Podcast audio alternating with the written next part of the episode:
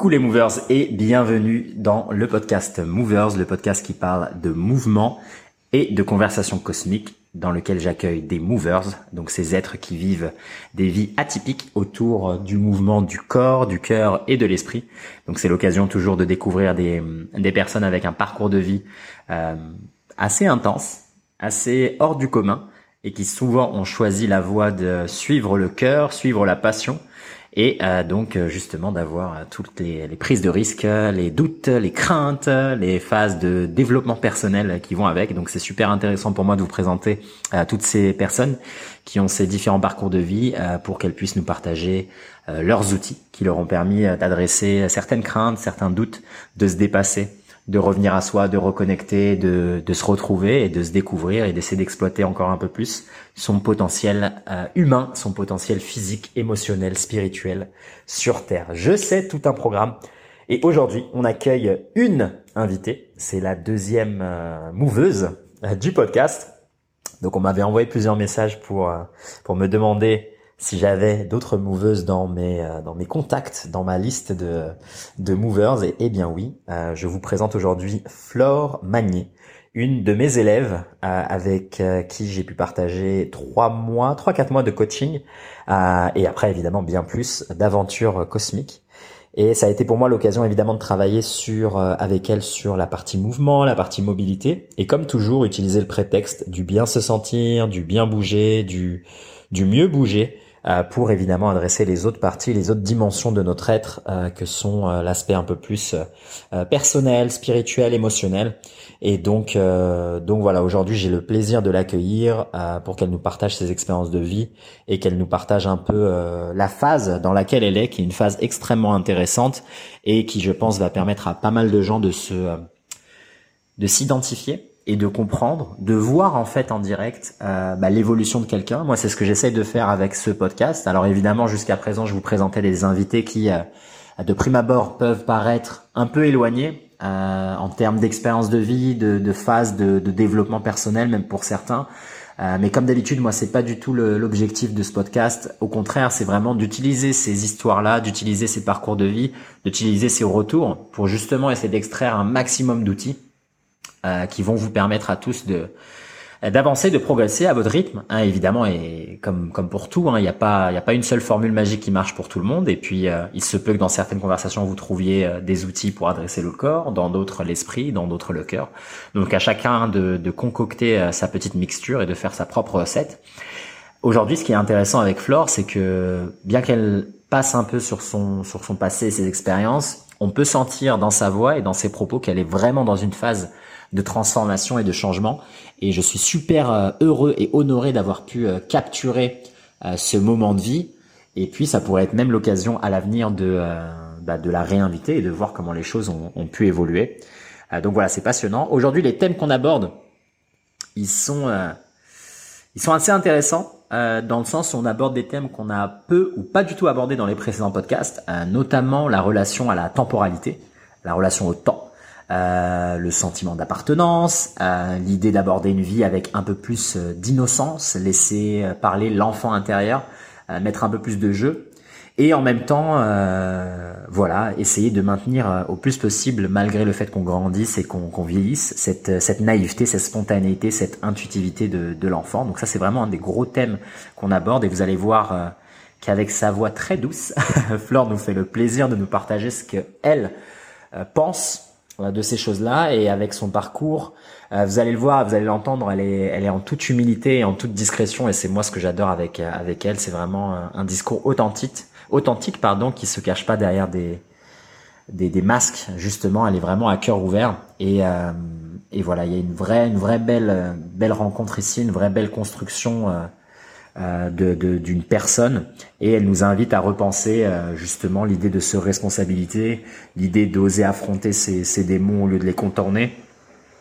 Euh, comme on le disait, la relation au temps dans le sens où trouver l'équilibre entre vivre, travailler, essayer quand même de faire quelque chose qu'on aime et en même temps de, de voilà d'essayer de, de, prendre le temps et d'accepter que les choses prennent du temps, de pas avoir trop d'impatience, de prendre l'idée comme un marathon et pas comme un sprint. Bref, tous ces changements de perception, de perspective, ces changements de paradigme, comme on le répète souvent dans cet épisode, qui sont nécessaires pour euh, pour avancer euh, tout doucement, lentement.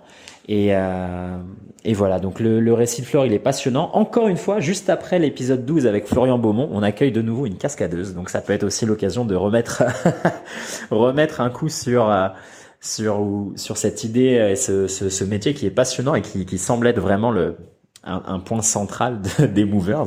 Tout le monde adore la cascade. Et donc voilà, ça peut être l'occasion de nouveau de vous en inspirer. Et puis pour euh, pour les femmes qui sont dans mon audience et qui cherchaient, ou en tout cas celles qui m'ont contacté, je sais que c'est pas le cas de tout le monde, mais celles qui m'ont contacté et qui cherchaient aussi des euh, des personnes auxquelles auxquelles s'identifier avec des parcours de vie euh, ben voilà qui peuvent le parler, je pense que Flore sera cette personne pour beaucoup d'entre vous. Donc voilà, sans plus de transition, je vous laisse profiter de cette belle conversation pour Movers Podcast épisode 13 avec Flore Magnet et on se retrouve en fin de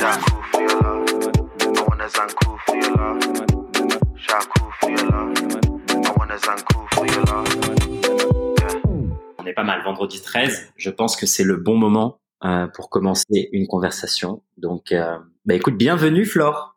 On démarre officiellement, on commence cette belle conversation. On a mis du temps à, à la mettre en place, mais, euh, mais c'est enfin là. Et euh, je suis euh, particulièrement content de t'avoir. Tu sais pourquoi? Parce qu'hier, j'avais un autre élève euh, de, de, de, de, mon programme qui me disait justement que, euh, bah déjà j'en avais eu plusieurs avant, comme je te disais, qui me qui me recommandaient d'accueillir plus de femmes, tu vois. Et donc ah. moi je leur disais que je, je, connais quelques femmes, tu vois, mais c'est vrai que comme ça fait des années que je voyage, bah, la plupart des femmes dans mon entourage, elles sont aussi anglophones. Et, ah, euh, d'accord. Et, euh, et, donc ouais, en fait, le meilleur, euh, les meilleurs exemples de de, de, de, femmes qui, qui puissent un peu évoluer dans, dans ce monde-là du mouvement, du voyage, de la prise de risque, de l'entrepreneuriat, du développement un peu personnel et on va dire ces parcours de vie un peu atypiques. Et ben je me suis rendu compte qu'en fait elles sont dans mes élèves parce que tu attires tu attires un peu ce à quoi tu penses et donc voilà Flore tu es là Enfin, tu as la réponse à ma question. ah ben, pas non plus toute la réponse, mais si je fais une petite partie de la réponse, c'est pas mal. C'est déjà très bien. Tu vois. Et en plus, juste après, euh, juste après l'épisode du Bon Beaumont, et euh, bah, ça va être la oh, euh, voilà, la parfaite. Parce que vous évoluez un peu dans le même monde et on s'est connus à la même époque quand on était, quand j'étais parti lui rendre visite à Vegas, parce que vous étiez le même show. Est-ce que tu peux nous en parler? Du showrun? Ouais, et puis de ton rôle là-dedans, et puis nous raconter un peu comment, euh, de ton point de vue, toi, t'en es arrivé là, parce qu'on a un peu le récit du, du Beaumont, mais le tien, on ne le connaît pas. Ouais, ouais, ouais. Euh, incroyable, incroyable expérience. Euh, Las Vegas, j'aurais jamais pensé pouvoir travailler à Vegas un jour de ma vie. Ouais. Mais euh, ben Run, Run un show, un show compliqué à mettre en place. C'était un show de cascade pour remettre un peu, euh, un peu, euh, un peu tout le monde dans le bain.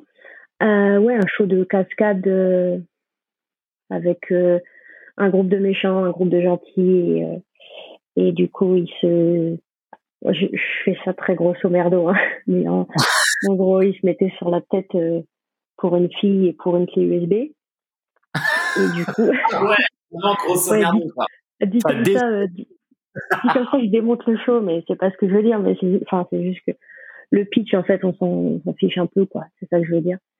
Mais, ouais, euh, ouais. disons que, que l'expérience, euh, après, pour, pour, pour y arriver, était, était, était très intéressante parce que ça s'est en aucun cas euh, passé comme ce que nous, tous et toutes avions imaginé. C'est-à-dire qu'on a créé ouvert et fermé le show en dix mois. Donc, euh, donc euh, c'était assez express. Mais, euh, mais après, euh, au-delà de ça, c'était quand même beaucoup de rencontres, beaucoup de rencontres professionnelles, beaucoup de, de richesses personnelles aussi, et, et beaucoup de fun malgré le fait que c'était quand même éprouvant physiquement parce qu'on est passé de, enfin, on a fait trois mois de création, donc à, à Vegas. Euh, je crois qu'on a fait ça, ouais.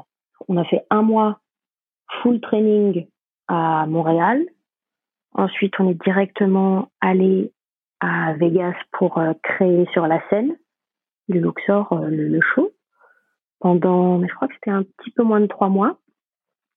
Et donc là, ce sont des, c'est du, c'est du lundi, samedi, euh, 8 heures, 8 heures dans la journée.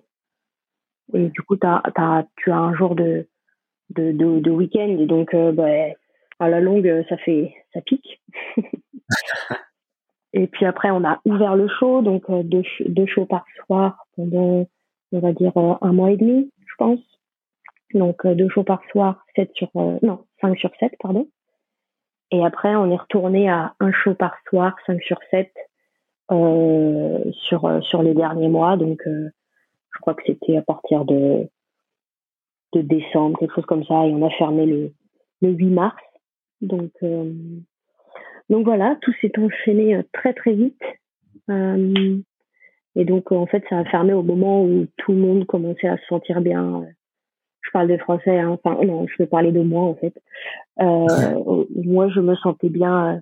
enfin, tu sais, enfin commencer à être intégré dans dans dans cette ville, dans ce dans ce pays, enfin où je commençais à trouver à trouver mes bases quoi.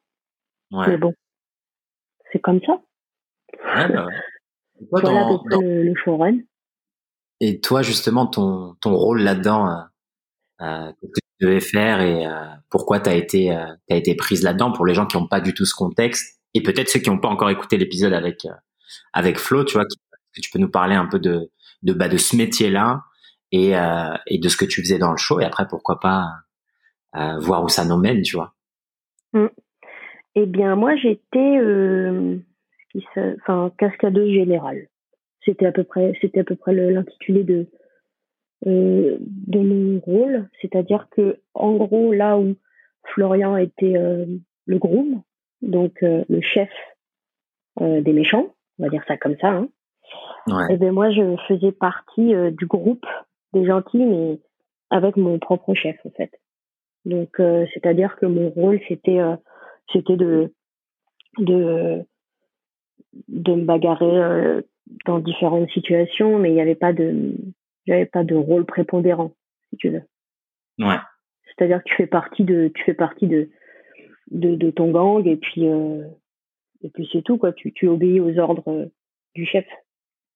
Et ça demande quoi comme comme justement euh, quel type de, de, choses tu devais faire, tu vois, concrètement. Bah, ça, je faisais, euh, je faisais de la bagarre, euh, quelques chutes, et puis après, ben, vu que j'ai un, un, petit background de, de breakdance, euh, il m'avait mise aussi sur un sur un tableau où je dansais ouais. un petit peu, donc ça c'était chouette, ça permettait de changer aussi de de, de simplement faire de la bagarre. Faire de la bagarre, c'est juste qu'on avait quelques chorégraphies et et du coup, bah, fallait le faire à, un certain moment donné avec euh, des d'autres d'autres personnes. Ouais. Et puis euh, globalement, euh, globalement, c'est ce que j'avais à faire. Ouais. Et, et justement là, dans, tu parles de, de cette idée de, de chorégraphie de combat. Moi, je sais que dans mon audience, il y a pas mal d'artistes martiaux et notamment de de combattants, tu vois. Et il y a peu de gens qui arrivent à faire la distinction déjà entre art martial, sport et sport de combat. Et là, en plus de chorégraphie de combat. Donc, euh, c'est quoi un peu la différence Et est-ce que tu as besoin justement d'un passé d'arts martiaux pour faire de la chorégraphie de combat?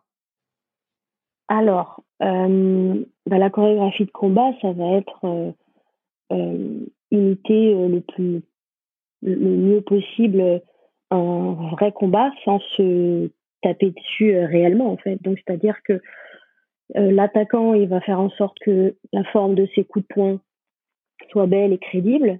Et euh, celui qui va, si je prends par exemple juste un point dans la figure, euh, donc l'attaquant il va, il va, il va faire en sorte que le point arrive entre le nez et le menton, mais il va s'arrêter à à 5 cm de la tête.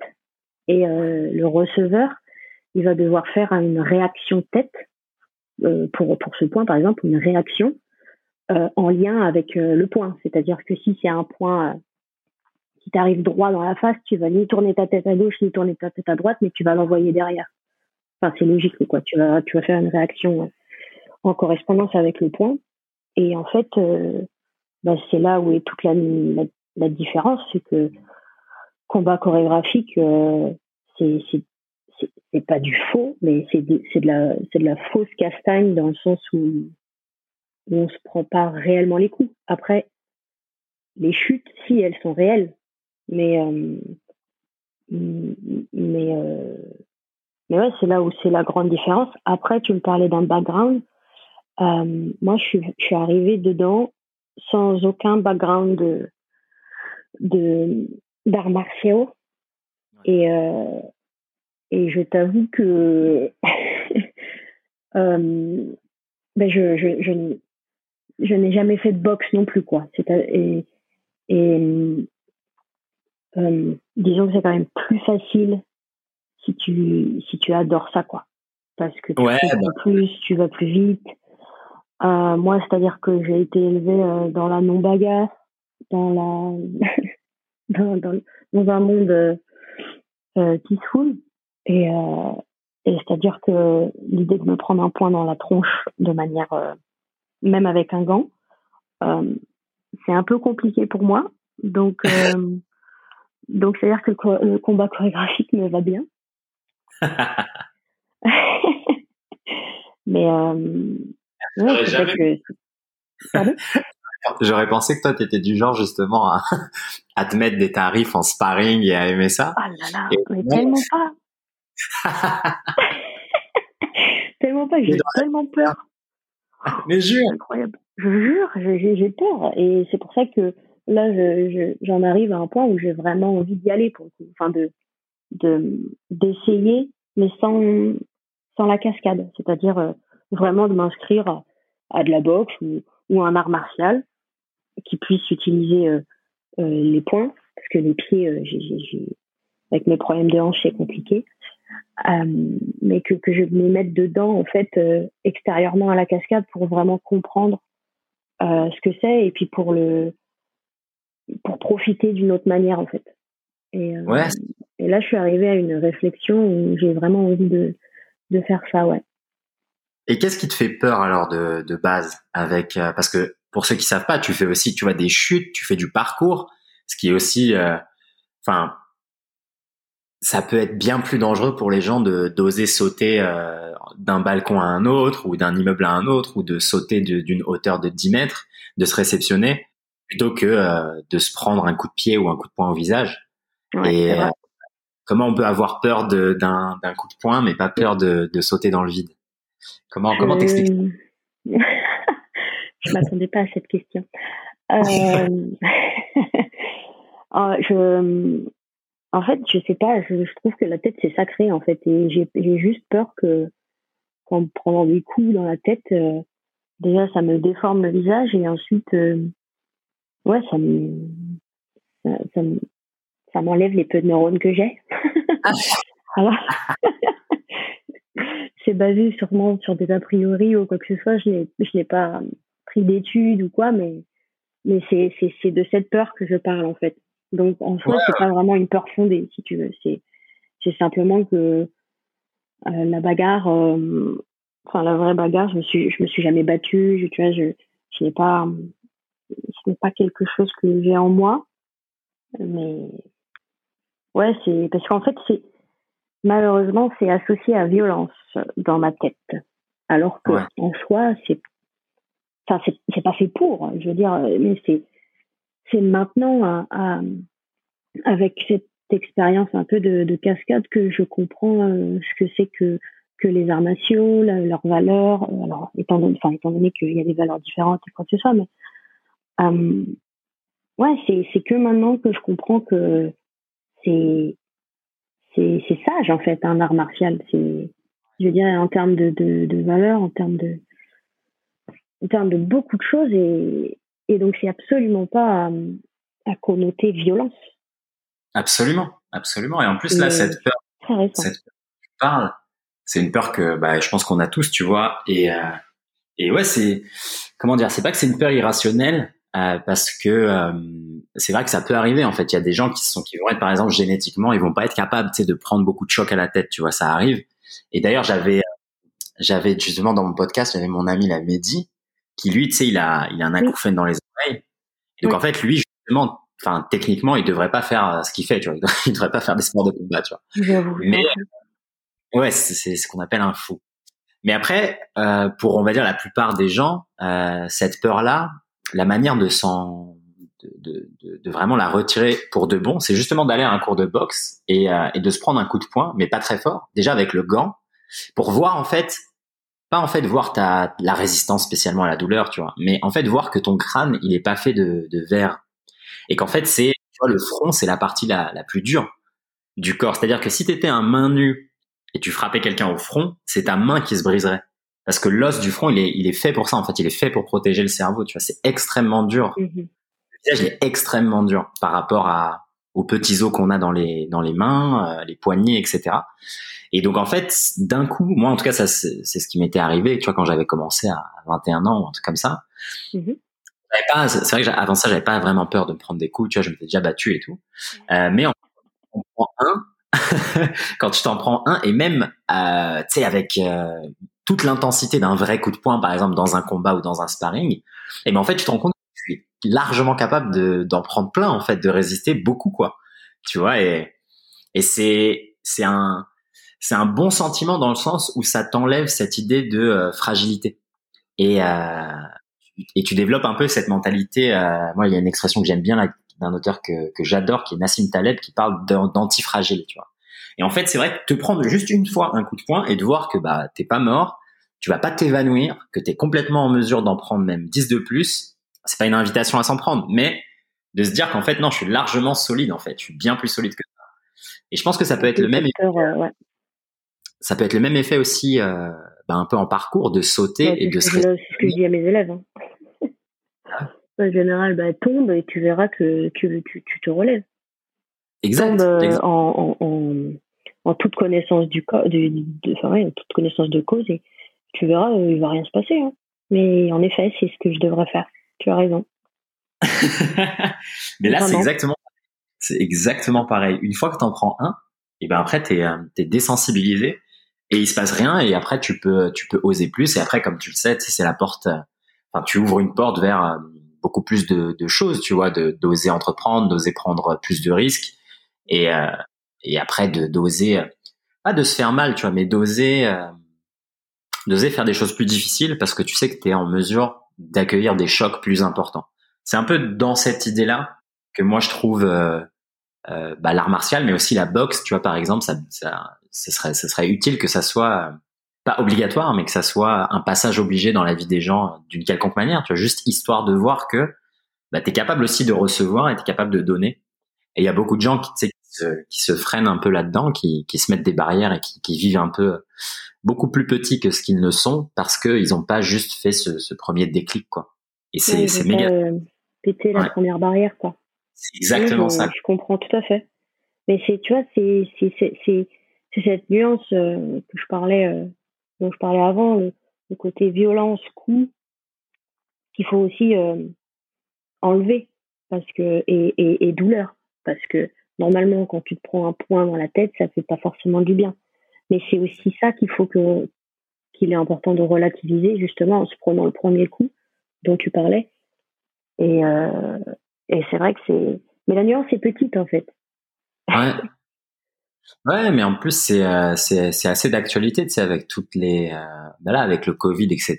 Et cette idée de de tu sais de surprotéger, de sur euh, anesthésier les les enfants ou les gens par rapport aux dangers, tu vois. Au final, on a on a survécu parce qu'on est capable d'accueillir tous ces dangers-là et de s'adapter. Et donc euh, moi j'aime, c'est pour ça que j'aime bien, tu vois aussi ton parcours, j'aime bien les gens, bah tu vois qui font ce qui ce que nous on fait à peu près, tu vois, bouger le corps, etc. Parce qu'il y a, y a une y a une dose de, euh, tu vois, on met les mains dans le cambouis, tu vois. On va, on va patauger dans la gadoue, quoi. On va faire des trucs qui sont un peu sales, etc. Euh, tu vois, on se lave pas les mains et on roule par terre, tu vois. ouais. Et au final, c'est ouais, voilà, on sort un peu des sentiers battus et c'est super sain. Et, et, au final, bah, la plupart des gens qui font ce qu'on fait nous, euh, on semble avoir aussi, euh, bah, tu sais, on est, on est un peu boosté, quoi. T'as une sorte de carapace tu vois, que tu te construis parce que tu sais que tu es capable de faire ce genre de choses, tu vois. Oui. Bah, ça te donne une euh, certaine confiance en soi, ouais, et en confiance en, en une confiance en l'environnement, une confiance euh, générale, en fait. Exactement. Et, ça, je pense, c'est un bon, un bon moyen d'avoir un peu plus de paix euh, dans la tête, tu vois. Et, euh, et toi, justement, tu as commencé avec des trucs qui, sont aussi vraiment pleine balle, quoi, comme disait Flo. C'est le parcours, le break. rien à voir.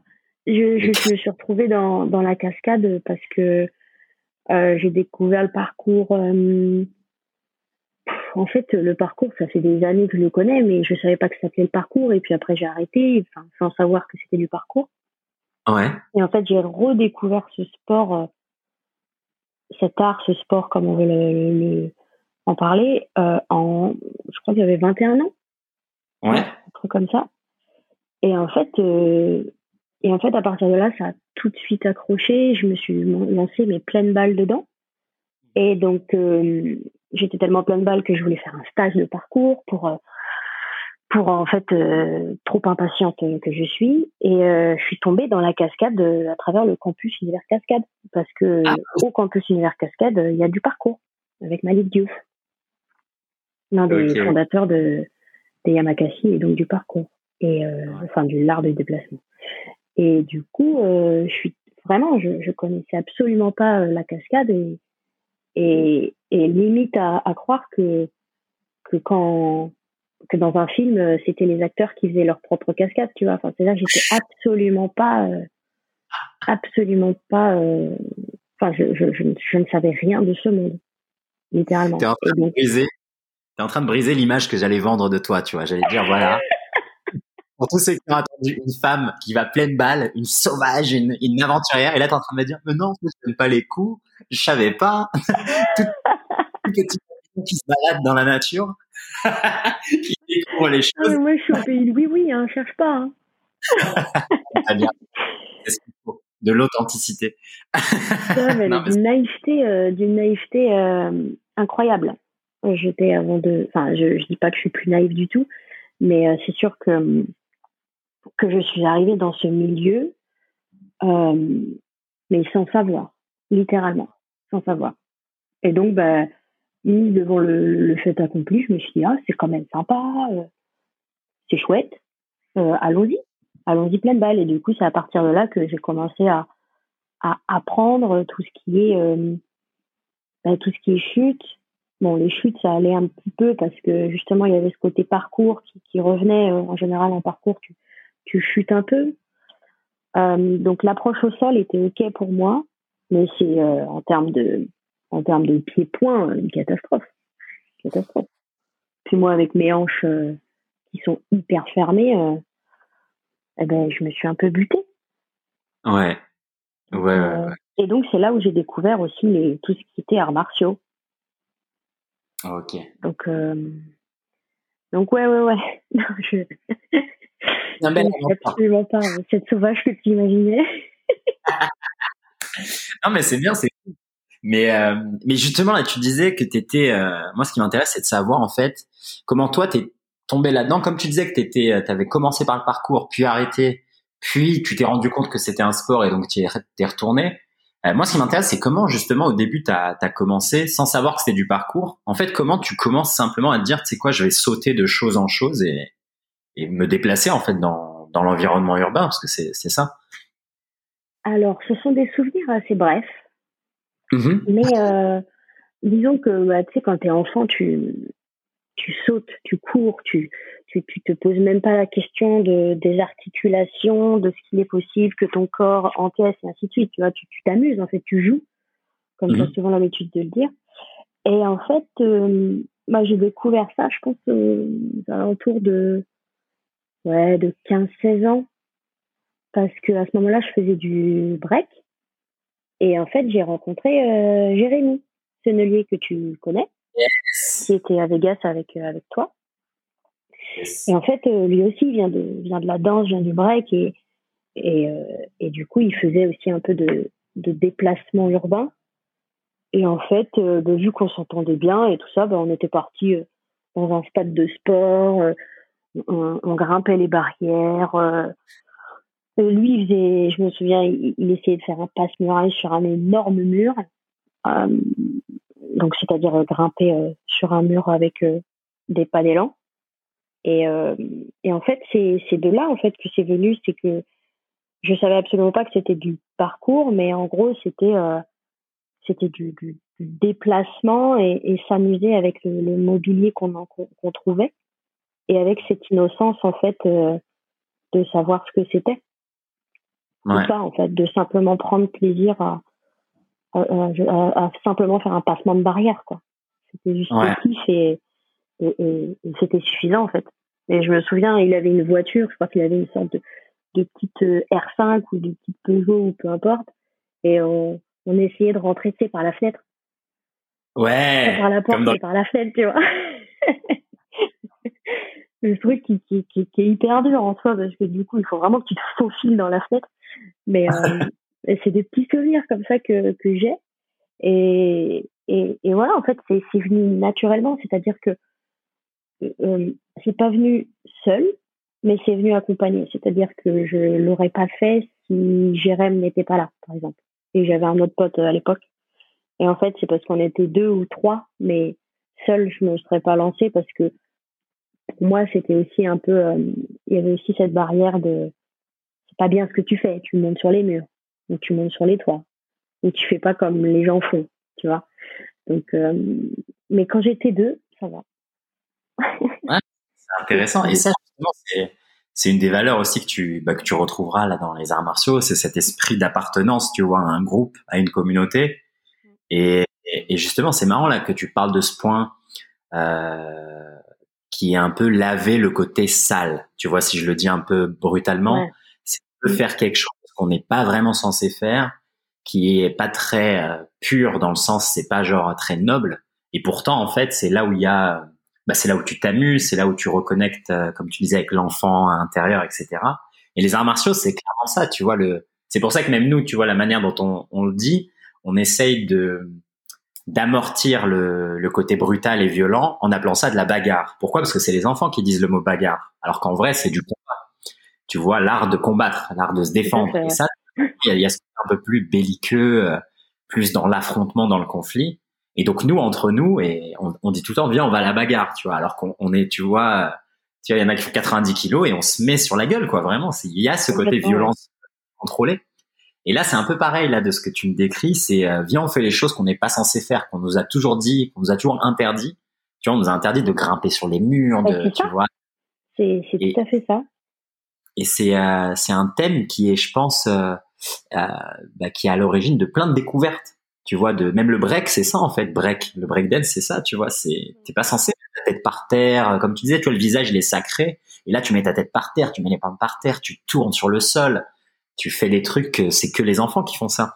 Et euh, et maintenant c'est des tu vois le parcours le break le, tu vois se déplacer même là moi avec ce que j'essaie de réintroduire un peu tu sais avec la locomotion animale etc c'est reconnecter un peu avec ce côté euh, enfant, juvénile, euh, prendre du plaisir euh, naturellement, sans artifice et sans se juger aussi. Et je pense que ça, juger, ouais, tout à fait. ouais, ça c'est super cool que toi tu, tu sois rentré bah, dans tout, dans ces mondes-là vraiment de la manière la plus innocente et intuitive possible. Tu vois, c'est c'est fantastique. Toi, tu dis, imagine, on rentrait comme ça dans, dans des métiers ou dans différentes phases de notre vie, euh, juste innocemment, quoi. Tu dis, ouais, j'ai envie de faire de la peinture, bon, bah, je deviens peintre. Et puis voilà, quoi. Tu sais, tu poses pas de tu fais le truc. Et, parfois, euh, t'as envie, hein, parce que tu te poses tellement 15 000 questions et t'as as 15 barrières euh, au lieu de ne pas en avoir euh, parce que, bah, justement, jugement, euh, après, le côté financier, le côté tout ci, le côté tout ça. Et c'est vrai que l'innocence, parfois, fait du bien et cette naïveté de, de commencer sans se dire, sans se poser les, les questions d'après, tu sais. Juste, c'est le premier pas.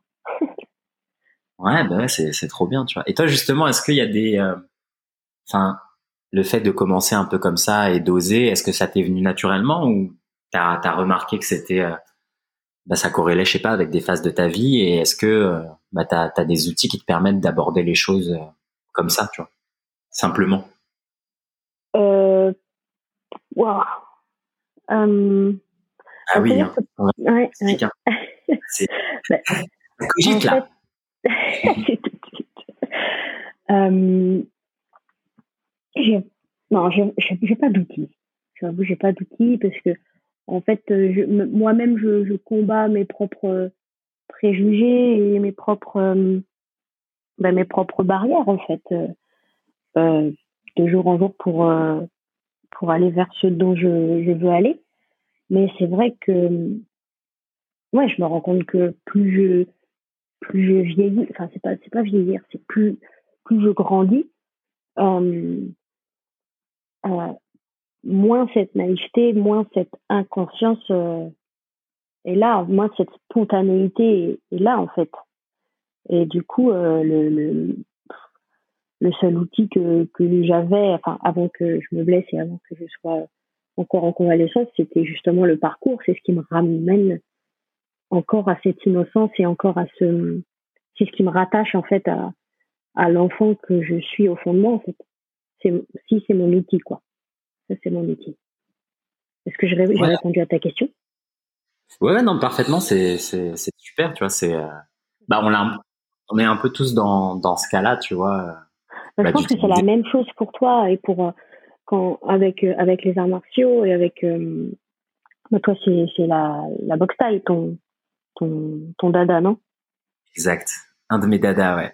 Un de tes dadas. Non, mais je veux dire ton dada le, le, plus grand, enfin de ce que je comprends. Et et voilà, je pense que c'est on a tous besoin de cette connexion autre qui, qui permet de bah, de, de t'évader en fait. Et et par contre, il faut la trouver, quoi. Et c'est vrai que moi, c'est parcours. Ouais, bah c'est c'est exactement ça. Ouais, c'est vrai que moi le le Muay Thai c'est c'est uniquement associé avec cette idée de du jeu, de m'amuser. Je le prends jamais sérieusement et, et je pense un peu comme toi. C'est c'est c'est le moment où je me dis euh, bah voilà, je vais m'évader et je vais pouvoir euh, tu sais je vais pouvoir être un peu euh, goofy, tu vois, un peu tu sais un enfant comment dire pas genre mal élevé, mais tu sais, un enfant qui fait des bêtises. Voilà, c'est ça. Mmh. Si je ouais, tout à fait. exactement, tu vois. ce que faire Exactement. Tu vois, moi, tu me vois dans un cours de, enfin, une cours de Muay Thai. Quand je vais faire du Muay Thai et tout avec les, avec les potes et tout, mais quand je te dis, je fais que des bêtises. Je vais taper trop, je vais jouer, je vais rigoler, je vais parler, on met la musique trop fort. Et, et ouais, ça fait partie du, alors évidemment, pas dès le début quand j'avais commencé, mais maintenant, tu vois, comme je suis à l'aise avec ça, euh, ouais, tu t'autorises en fait à faire un peu euh, ce, que, ce, que, tu pourrais jamais faire. À, aller autre, autre part que que le la personne que tu es en temps normal, c'est-à-dire que tu vas tu débordes. Exactement, tu débordes. C'est exactement ça. Ça, c'est une belle image, tu vois. Tu tu débordes, quoi. Tu te laisses, euh, ouais, tu, tu vas partout, quoi. Tu te dis, vas-y, je, je m'autorise à faire ce que je veux et et, euh, mais tout en étant euh, conscient du fait que bah, que c'est pas grave, c'est juste du jeu, c'est pas il euh, n'y a pas y a pas mort d'homme en fait. T'es pas là en train de faire une, une grosse bêtise ou quoi, c'est simplement de la taquinerie. C'est exactement ça. C'est exactement ça. C'est taquiner, c'est pas pas se prendre au sérieux et pas prendre les choses trop au sérieux. Et, je pense que c'est ça qui libère, tu vois, qui qui donne un peu ce sas de décompression, tu vois, où justement tu peux retirer tous les masques que tu mets en permanence et toutes les choses qu'on s'impose, tu vois, que ça soit, bah, comme tu disais, le jugement ou bien les, les règles qu'on nous a imposées, qu'on arrive, euh, dont on n'arrive pas à se débarrasser, etc. Tu vois, toutes ces petites, euh, cette vie un peu euh, toujours avec des règles. Et ben là, en fait, ouais, t'as, ton, as ton sas où tu peux te lâcher prise. C'est tellement ça. C'est tellement vrai. Et quand tu as l'occasion de, de l'expérimenter, mais c'est tellement fin finalement. Ouais. C'est vital même. Et là, justement, dans, dans cette période un peu, euh, bah, un peu de restriction, de mouvement, comment t'arrives toi à, trouver ce petit coin de, ce petit sas de, de décompression? Mmh. En me lançant dans autre chose. Ouais. ouais, c'est-à-dire que là, je sais que j'ai fait une croix sur le sur le parcours. Je me suis donné un an parce que du coup, ma chirurgie de hanche était le 14 septembre 2020. Et, euh, et je me suis laissé euh, un an à partir de cette date pour, euh, pour justement pour repenser pour repenser cet art, pour repenser un peu ma vie sportive. et du coup, alors c'est pas facile tous les jours.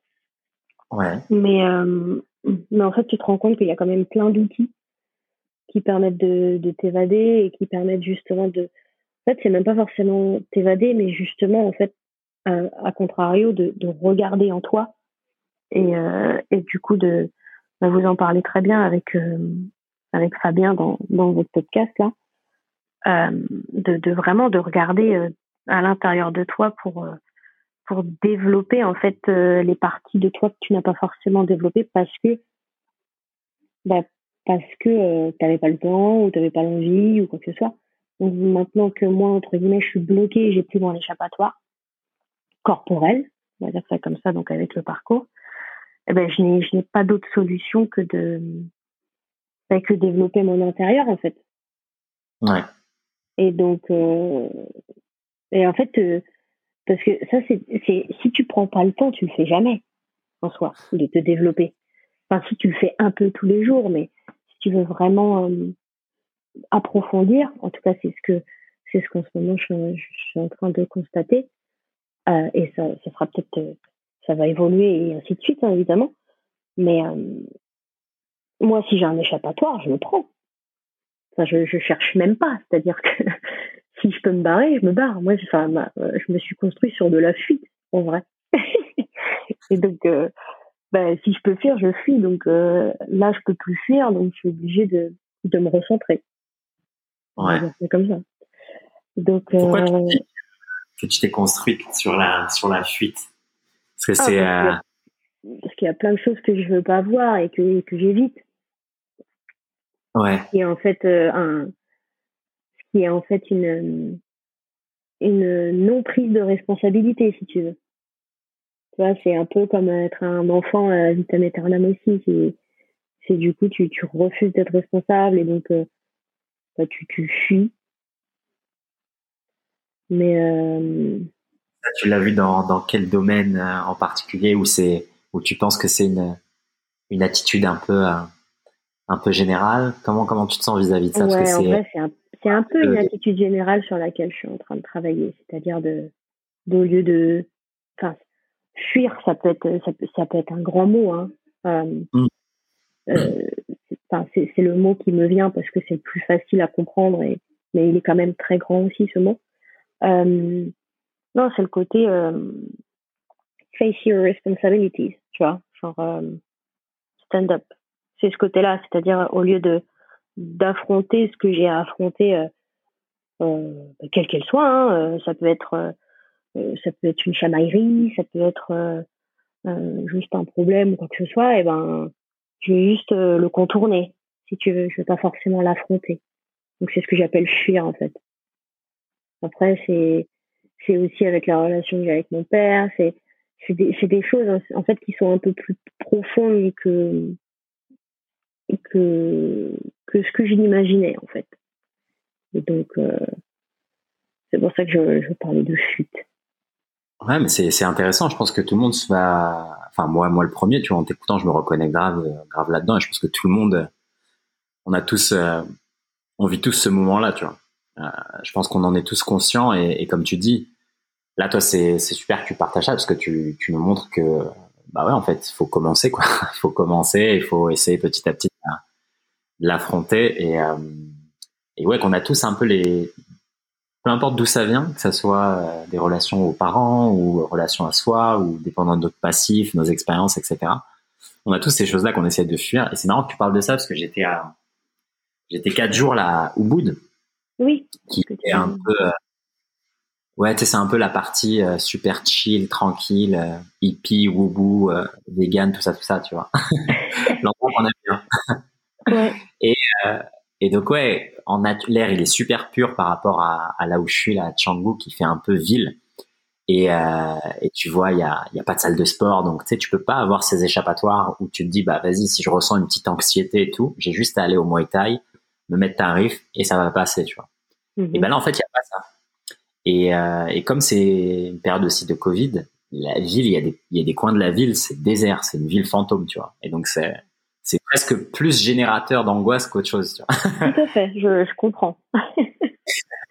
Mais justement pour l'esprit qui est déjà dans cette phase de, de recherche et qui a envie, qui a l'envie de plonger là-dedans, et eh ben comme tu disais, au moins le, l'environnement fait que t'as pas le choix et tu passes ton temps à faire ça. Et donc, euh, donc ouais, là, moi, je voyais, je voyais quelques personnes là-bas, mais sinon, euh, tu passes ton temps tout seul, tu essayes de réfléchir à pourquoi tu, tu penses comme ça Pourquoi tu, quand tu entends certaines paroles, tu penses à ça immédiatement euh, De quoi tu as réellement peur au final Tu vois, qu'est-ce que tu n'acceptes pas en toi? Et, euh, et c'est des bons moments au final, même si tu vois, il y avait un truc justement que Steve il m'avait dit il y a longtemps. Là, là, on arrive à connecter tous les podcasts, c'est magnifique. Incroyable. Et il y a le bon Steve, il m'avait dit une, phrase une fois qui était super et, et, et je m'en suis rappelé là il y a quelques jours, qui est de euh, que parfois il est préférable de s'abandonner à son émotion, même si elle est négative. Et donc, si tu ressens de la tristesse, et eh ben là aussi, il vaut mieux y aller pleine balle en fait, vaut mieux le vivre parce que euh, si tu passes ton temps à essayer de fuir, tu vas l'atténuer juste temporairement et donc en fait, tu vas la garder avec toi, tu vas la transformer. Ouais, pendant des jours, des semaines, des mois. Là où si tu t'étais dit, bah tu sais quoi, je vais y aller pleine balle dedans, je vais vraiment me lâcher, et ben ça se trouve en quelques jours, bah t'aurais eu ce, ce ouais ce, ce gros euh, ce gros euh, cette grosse chute quoi, mais après tu serais tu recommençais à remonter, tu vois. Et oui, mais c'est sûr.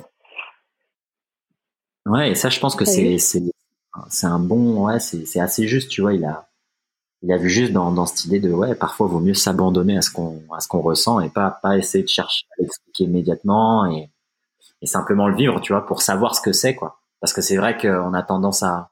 Mais moi, je me rends compte des fois, ça peut être mal interprété ce que je dis, ou euh, certaines personnes peuvent penser que c'est trop positif.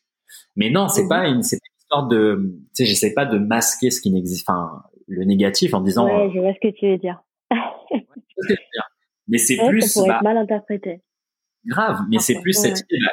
Tu sais, je suis conscient qu'il est là, mais je choisis de le combattre en utilisant l'outil de de voir le positif dans cette situation, tu vois mais j'accepte et je reconnais l'existence que la situation elle est, elle, est, elle est, mauvaise ou elle est enfin mauvaise c'est un grand mot mais elle peut être euh, elle peut être euh, tu vois négative délicate.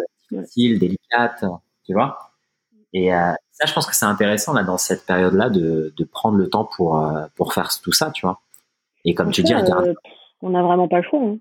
enfin je veux dire c'est-à-dire que quand tu regardes il y a, y a énormément de personnes actuellement qui qui sont au chômage ou qui sont en chômage partiel ou ainsi de suite. Mais après, euh, et du coup, c'est un temps alloué, si tu veux, à la, à la, à la, possibilité de se recentrer. Mais en même temps, c'est, euh, faut le vouloir, quoi. Tu vois, c'est-à-dire que euh, je pense que tu peux, tu peux allouer du temps si tu n'as pas d'autres préoccupations. C'est-à-dire que là, actuellement, moi, je n'ai aucune autre préoccupation que guérir de ma hanche et du coup, à travers cette guérison, eh ben, je, je, je me dois d'évoluer autant euh, physiquement que dans mes routines, que dans que dans ci, que dans ça en fait. C'est-à-dire que c'est à moi de me responsabiliser pour le coup si je veux aller mieux. C'est-à-dire que mais mais ça c'est parce que je n'ai que ça à me préoccuper. Si si tu dois te préoccuper d'aller euh, euh d'aller euh, travailler parce qu'il faut que tu te nourrisses ou que tu as un logement à payer et ainsi de suite, bah c'est, c'est autre chose. C'est sûr, c'est sûr, c'est sûr. Et toi, justement, comment tu abordes ce travail-là, de te recentrer? Qu'est-ce que tu mets en place ou qu'est-ce que tu as essayé ou C'est quoi un peu ton, ton aventure là-dedans?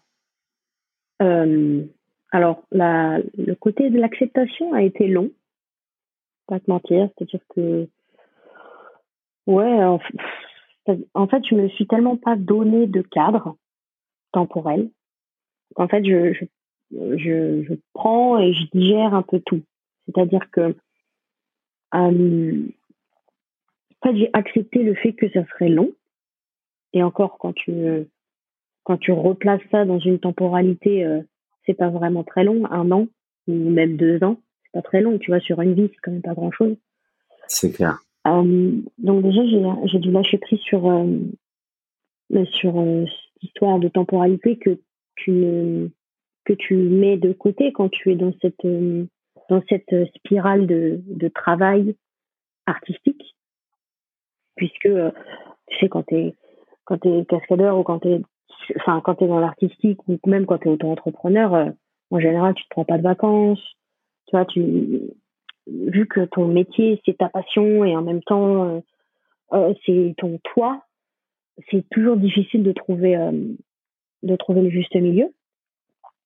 Et donc, euh, et donc, je me suis perdue dans mes explications totalement. tu, disais, que la temporalité, bah là, tu t'étais donné un an, ce qui était très court, et qu'au final, vas-y. Non, et du coup, euh, et du coup, voilà, donc j'ai lâché prise sur cette, cette idée de temporalité et je me suis dit, bah, de toute façon, euh, je, je, suis là. Et en plus, il y a cette, il y a ce, cette situation sanitaire qui fait que euh, tout est au ralenti. Donc, en fait, euh, ben, ben, profites-en. Profites-en de, de ne justement pas avoir de frustration plus que ça. Euh, profite du fait que de toute façon, euh, tu es rentré de Vegas, donc, euh, donc euh, tu dois digérer cette, ces dix mois passés, donc cette expérience. profite profite du fait justement de, retourner en France. Eh bien, les gens t'ont un peu oublié. Donc finalement, t'as moins de, as moins de contrats en attente, tout en sachant qu'il n'y avait pas non plus énormément de contrats. En fait, je, au lieu, entre guillemets, de prendre cette situation en négatif, j'ai essayé de voir le positif, euh, ce, qui, allait dans mon sens, en fait, euh, pour commencer cette, euh, ce recentrage. Et mais en premier, c'est en premier lieu, moi, c'est le, c'est le lâcher prise de la temporalité, clairement, parce que vu que je suis impatiente et vu que j'étais sur un sprint euh, ces, ces, quatre dernières années. Et d'ailleurs, c'est ce qui m'a valu euh, ma hanche, je pense, euh, plutôt que d'être sur un marathon. Et, euh, et du coup, c'est ça. Et ensuite, bah, c'est le vraiment, c'est c'est du faire du nomad slim, quoi. Littéralement, c'est faire de la mobilité, écouter les podcasts, euh, ouais, réfléchir sur sur tout ça en fait réfléchir sur euh, ce qui, qui m'arrive, réfléchir, euh, comprendre, euh, continuer de lâcher prise, s'informer, euh, écouter. Et bon, je suis pas encore à lire parce que j'ai du mal à lire, mais mais je vais m'y mettre. et voilà, en fait, c'est c'est se développer quoi. Ouais, bah c'est c'est c'est c'est vraiment ça. Tu peux te tous les mots que tu as employés, ils sont exactement, ils décrivent exactement ce que tu es en train de, de vivre dans le sens où c'est que des mots où tu euh, où tu euh, comment dire c'est pas toi qui prends tu vois. Tu t'es que dans l'attente de recevoir tu vois. Écouter lire s'informer s'instruire c'est pas une action que toi tu génères c'est quelque chose que tu t'accueilles. Et, je pense que ça, ça, démontre que bah ouais en fait c'est cet état d'esprit qu'il faut euh, qu'il faut essayer de, de se créer de se développer. Et tu sais moi j'utilise souvent le mot de changer de paradigme et parce que c'est réellement ça, en fait. C'est essayer de mettre une, euh, tu vois, si tu avais des jumelles, tu changes la lentille à travers laquelle tu regardes, tu vois, ta vie, euh, ta relation au taf, ta relation au temps, euh, ta relation à ton corps. Et en fait, c'est, pour moi, je, je, je, vois, je vois exactement ce que, ce que tu viens de dire. C'est-à-dire que pour se développer, si tu fais pas dans un premier temps ce changement-là, et ben en fait ce sera impossible. Même si tu lis tous les jours des bouquins et tu regardes tous les jours des trucs de je sais pas développement personnel ou peu importe, si de toute façon la lentille à travers laquelle tu regardes ce truc-là, c'est la même lentille que tu as utilisée les 30 dernières années, et ben ça va rien changer en fait. Et je pense que c'est ça qui est euh, et c'est marrant que tu parles de la lecture aussi de ce point de vue-là parce que c'est vrai qu'on a tendance à sacraliser la lecture, tu vois. Moi personnellement, je suis un énorme lecteur, mais mm-hmm. franchement, je pourrais dire euh, honnêtement, peut-être 80% des livres que j'ai lus, au final, le contenu, il est inutile, tu vois. Pas dans le sens, il euh, y a rien que tu t'apprends, tu vois. Mais déjà, il y a beaucoup de redites, il y a beaucoup de, ça tourne en rond, tu vois, surtout chez les mhm. Américains. Ouais. Et au final, en fait, à mesure que toi tu te développes, il y a tellement de choses déjà que tu découvres tout seul par toi-même en faisant les choses qu'au final, euh, ouais, 80% de ton temps de lecture, c'est que de la confirmation de ce que tu savais déjà. Et après, je dis pas que c'est inutile, tu vois, pour quelqu'un qui a jamais lu. Euh, moi, je suis toujours le premier à recommander la lecture, mais un peu de la même manière que la pratique physique, il faut le faire euh, consciemment, tu vois. Il faut lire pour euh, pour vraiment et être dedans, quoi. Pas en mode tu lis, tu tu tu, enfin tu bâcles le truc et tu t'en fous, tu vois. Faut vraiment, ouais, faut vraiment se dire ok, là dans ce livre-là, et ben déjà je suis prêt à accepter que c'est pas toutes les pages qui vont me faire plaisir, c'est pas tous les chapitres dans lesquels je vais pouvoir extraire quelque chose. Ça, faut l'accepter, tu vois. Et après, aussi, c'est euh, c'est comme bien s'entraîner, tu vois. Il faut, comprendre que ouais, il y a des trucs qui sont inutiles. C'est, tu vois, le livre, il n'y a pas tous les, il y a pas toutes les réponses. Parce que toi, t'as pas toutes les questions auxquelles le livre répond. Tu vois, des fois, t'as que deux questions et le, livre, il répond à cinq questions. Bah, en fait, t'en as trois, faut les jeter, quoi. C'est, elles sont pas importantes aujourd'hui et c'est pas un souci. Et c'est un peu, euh, c'est un peu cette approche-là euh, avec tout le contenu qu'on consomme, tu vois. C'est de pas en attendre les réponses, parce que les réponses, elles, elles vont venir de toi, elles sont déjà à l'intérieur. Mais il faut juste les, voir ce contenu-là comme, euh, tu vois, des petites, des petits outils, des petites tu as des petites lampes torches qui vont pouvoir éclairer quelque chose qui est déjà dans toi, tu vois, mais que t'as pas encore le, pouvoir de vocaliser ou de matérialiser. Tu vois, je sais pas si tu vois ce que je veux dire. Si, si, je vois complètement. C'est pas dans le contenu qu'il y a la réponse, c'est dans ton application et, le fait que tu le, tu le, tu le comprennes et t'en extrais le sens. déclic, quoi. Ah, mais c'est dur, ça. Ça veut dire qu'en fait, faut déjà que tu sois dans une optique d'accueil, comme tu disais tout à l'heure, puisque. Absolument. Euh, en fait, faut, faut que tu sois déjà libéré sur, euh, que, tu sois en lâcher prise pour pouvoir comprendre cette subtilité. Et euh, tu vois, tous les jours, tu peux, enfin, c'est, alors je pense que plus tu t'entraînes au lâcher prise, plus c'est facile. Mais au début, c'est compliqué de, de comprendre ça. C'est certain. Et en as, de toute façon, on en a tous, euh, même toi, tu en as fait l'expérience avec même la pratique physique. C'est-à-dire qu'il y a, on le sait tous, il y a des fois on se lève le matin, c'est pas le bon jour pour s'entraîner, tu vois. Parce que justement, on n'est pas dans le lâcher prise, on n'est pas prêt à accueillir quelque chose physiquement ce jour-là, tu vois. Parce que on est dans notre tête ou un truc comme ça. Et la décision, elle est là de, bah en fait, ouais, aujourd'hui, il faut pas que je m'entraîne, tu vois. Et, c'est la même chose là avec euh, avec le reste, tu vois, pour les émotions, pour adresser le, la tête. Bah c'est pareil. Il y a des jours où tu te lèves le matin, t'es tellement dans le dans le brouillard mais c'est pas le moment où en fait faut lire parce que tu vas rien tu vas rien en extraire tu vois t'es tellement dans le fou que c'est pas le bon moment alors ça veut pas dire qu'il faut qu'on n'est pas des robots exactement tu vois et que tous les jours hein. ah mais c'est quand quand tu dis que t'es enfin tu tu t'es tellement mis la mentalité de no pain no gain et et, et que et que du coup bah de toute façon il faut bosser pour pour y arriver ou quoi que ce soit euh, ça va complètement à l'encontre de de l'écoute de ton corps l'écoute de ce que de ce qu'il te dit et, et c'est complètement en contradiction. Donc en fait, c'est c'est des c'est des réflexions à avoir avec soi-même et, et, et, une compréhension euh, tout autre de, de, ce que de ce qu'on peut nous dire depuis euh, tout le temps en fait. C'est juste la prise c'est la prise de responsabilité. C'est exactement ça. Et après tu tu trouves justement les bons outils une fois que tu as fait ça, tu vois. Bah, un peu de la même manière euh, que tu m'as trouvé, tu vois.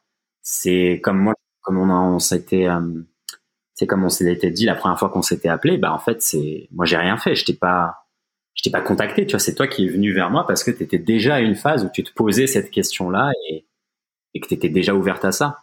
Et je pense que ça c'est un, c'est un vrai point important pour pour les gens qui nous écoutent, qui sont justement des fois euh, moi, je reçois pas mal d'emails où il y a des gens qui me disent, ouais, je sais pas, tu sais, par où commencer, par quoi commencer, etc.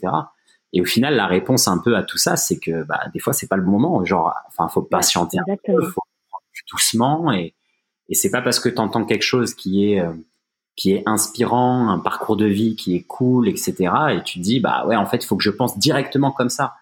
Tu vois, nous, la manière dont on pense maintenant et dont on échange, c'est le résultat aussi des années de, d'expérience de, et, euh, et, plein d'années où on était dans le brouillard, tu vois. Et c'est que maintenant qu'on et, et, je pense que ça c'est c'est un super point là dont tu parles, qui est cette idée de bah ouais en fait tous les jours ça n'est pas pareil, qu'il faut attendre, faut changer notre relation avec le temps, faut pas se mettre trop de pression, il faut pas attendre les choses euh, super rapidement. Ouais bah on en est et tous après, euh, je dis ça facilement, mais c'est pas facile tous les jours, hein, attention. Hein. Ouais, bah, pareil, moi, c'est un, là, je dis ça, mais c'est un conseil que je me donne même maintenant, tu vois. Oui, voilà, c'est ça, c'est que tu, as appris, tu appliques les propres conseils que tu donnes et, et ainsi de suite, parce que euh, tout est en, tout est en changement, en fait. Tout est, clair, en changement. Clair. Tout, change tous les jours et, et, et ça, il faut, faut l'accepter aussi. C'est clair, c'est clair, et, et, et ouais, tout change tous les jours même dans ton corps, même dans tes sensations dans ton corps. tes pensées, ce qui se passe dans ton cœur et, et en fait, faut, c'est des ajustements qu'il faut faire au quotidien, tu vois. Tout à fait. Mais donc c'est épuisant par, définition. Ouais, ouais, bien sûr. Mais en même temps, tu dis que si tu le fais pas, c'est pire en fait, tu vois. Ben oui. Et puis qu'après, tu as encore plus un gros gap à, faire et ainsi de suite. Mais c'est vrai que, tu vois, de la même manière que tu, que tu dis que c'est c'est mieux de faire de la mobilité un petit peu tous les jours plutôt qu'une fois. Enfin, euh, tu sais, tu, tu dis souvent ça, euh, un petit peu tous les jours plutôt que un gros truc une fois. Ouais. Et en fait, c'est la même chose. C'est totalement, c'est totalement vrai. Enfin, moi, je le confirme. Mais, euh, mais c'est ça avec tout, en fait. C'est exactement ça. Et, et, et ouais, l'exemple de la mobilité, c'est le, c'est le meilleur exemple pour moi parce que euh, même les jours où tu sais, tu te lèves et tu dis putain, mais en fait, aujourd'hui, je suis raide de partout. Je suis éclaté.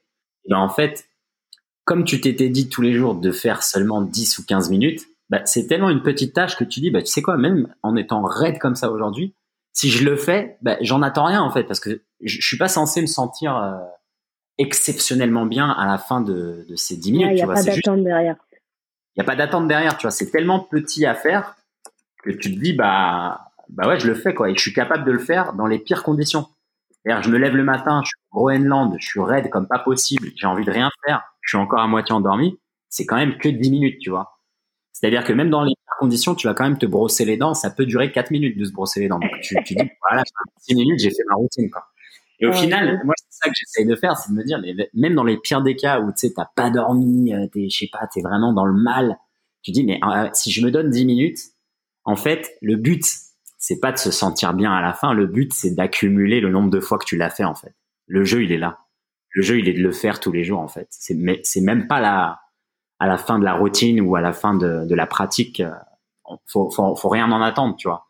Mais au regard de ton année, quand tu seras le 31 décembre et tu regardes ton calendrier et que tu regardes le nombre de, cases que tu as coché, si tu approches les 365, on est pas mal.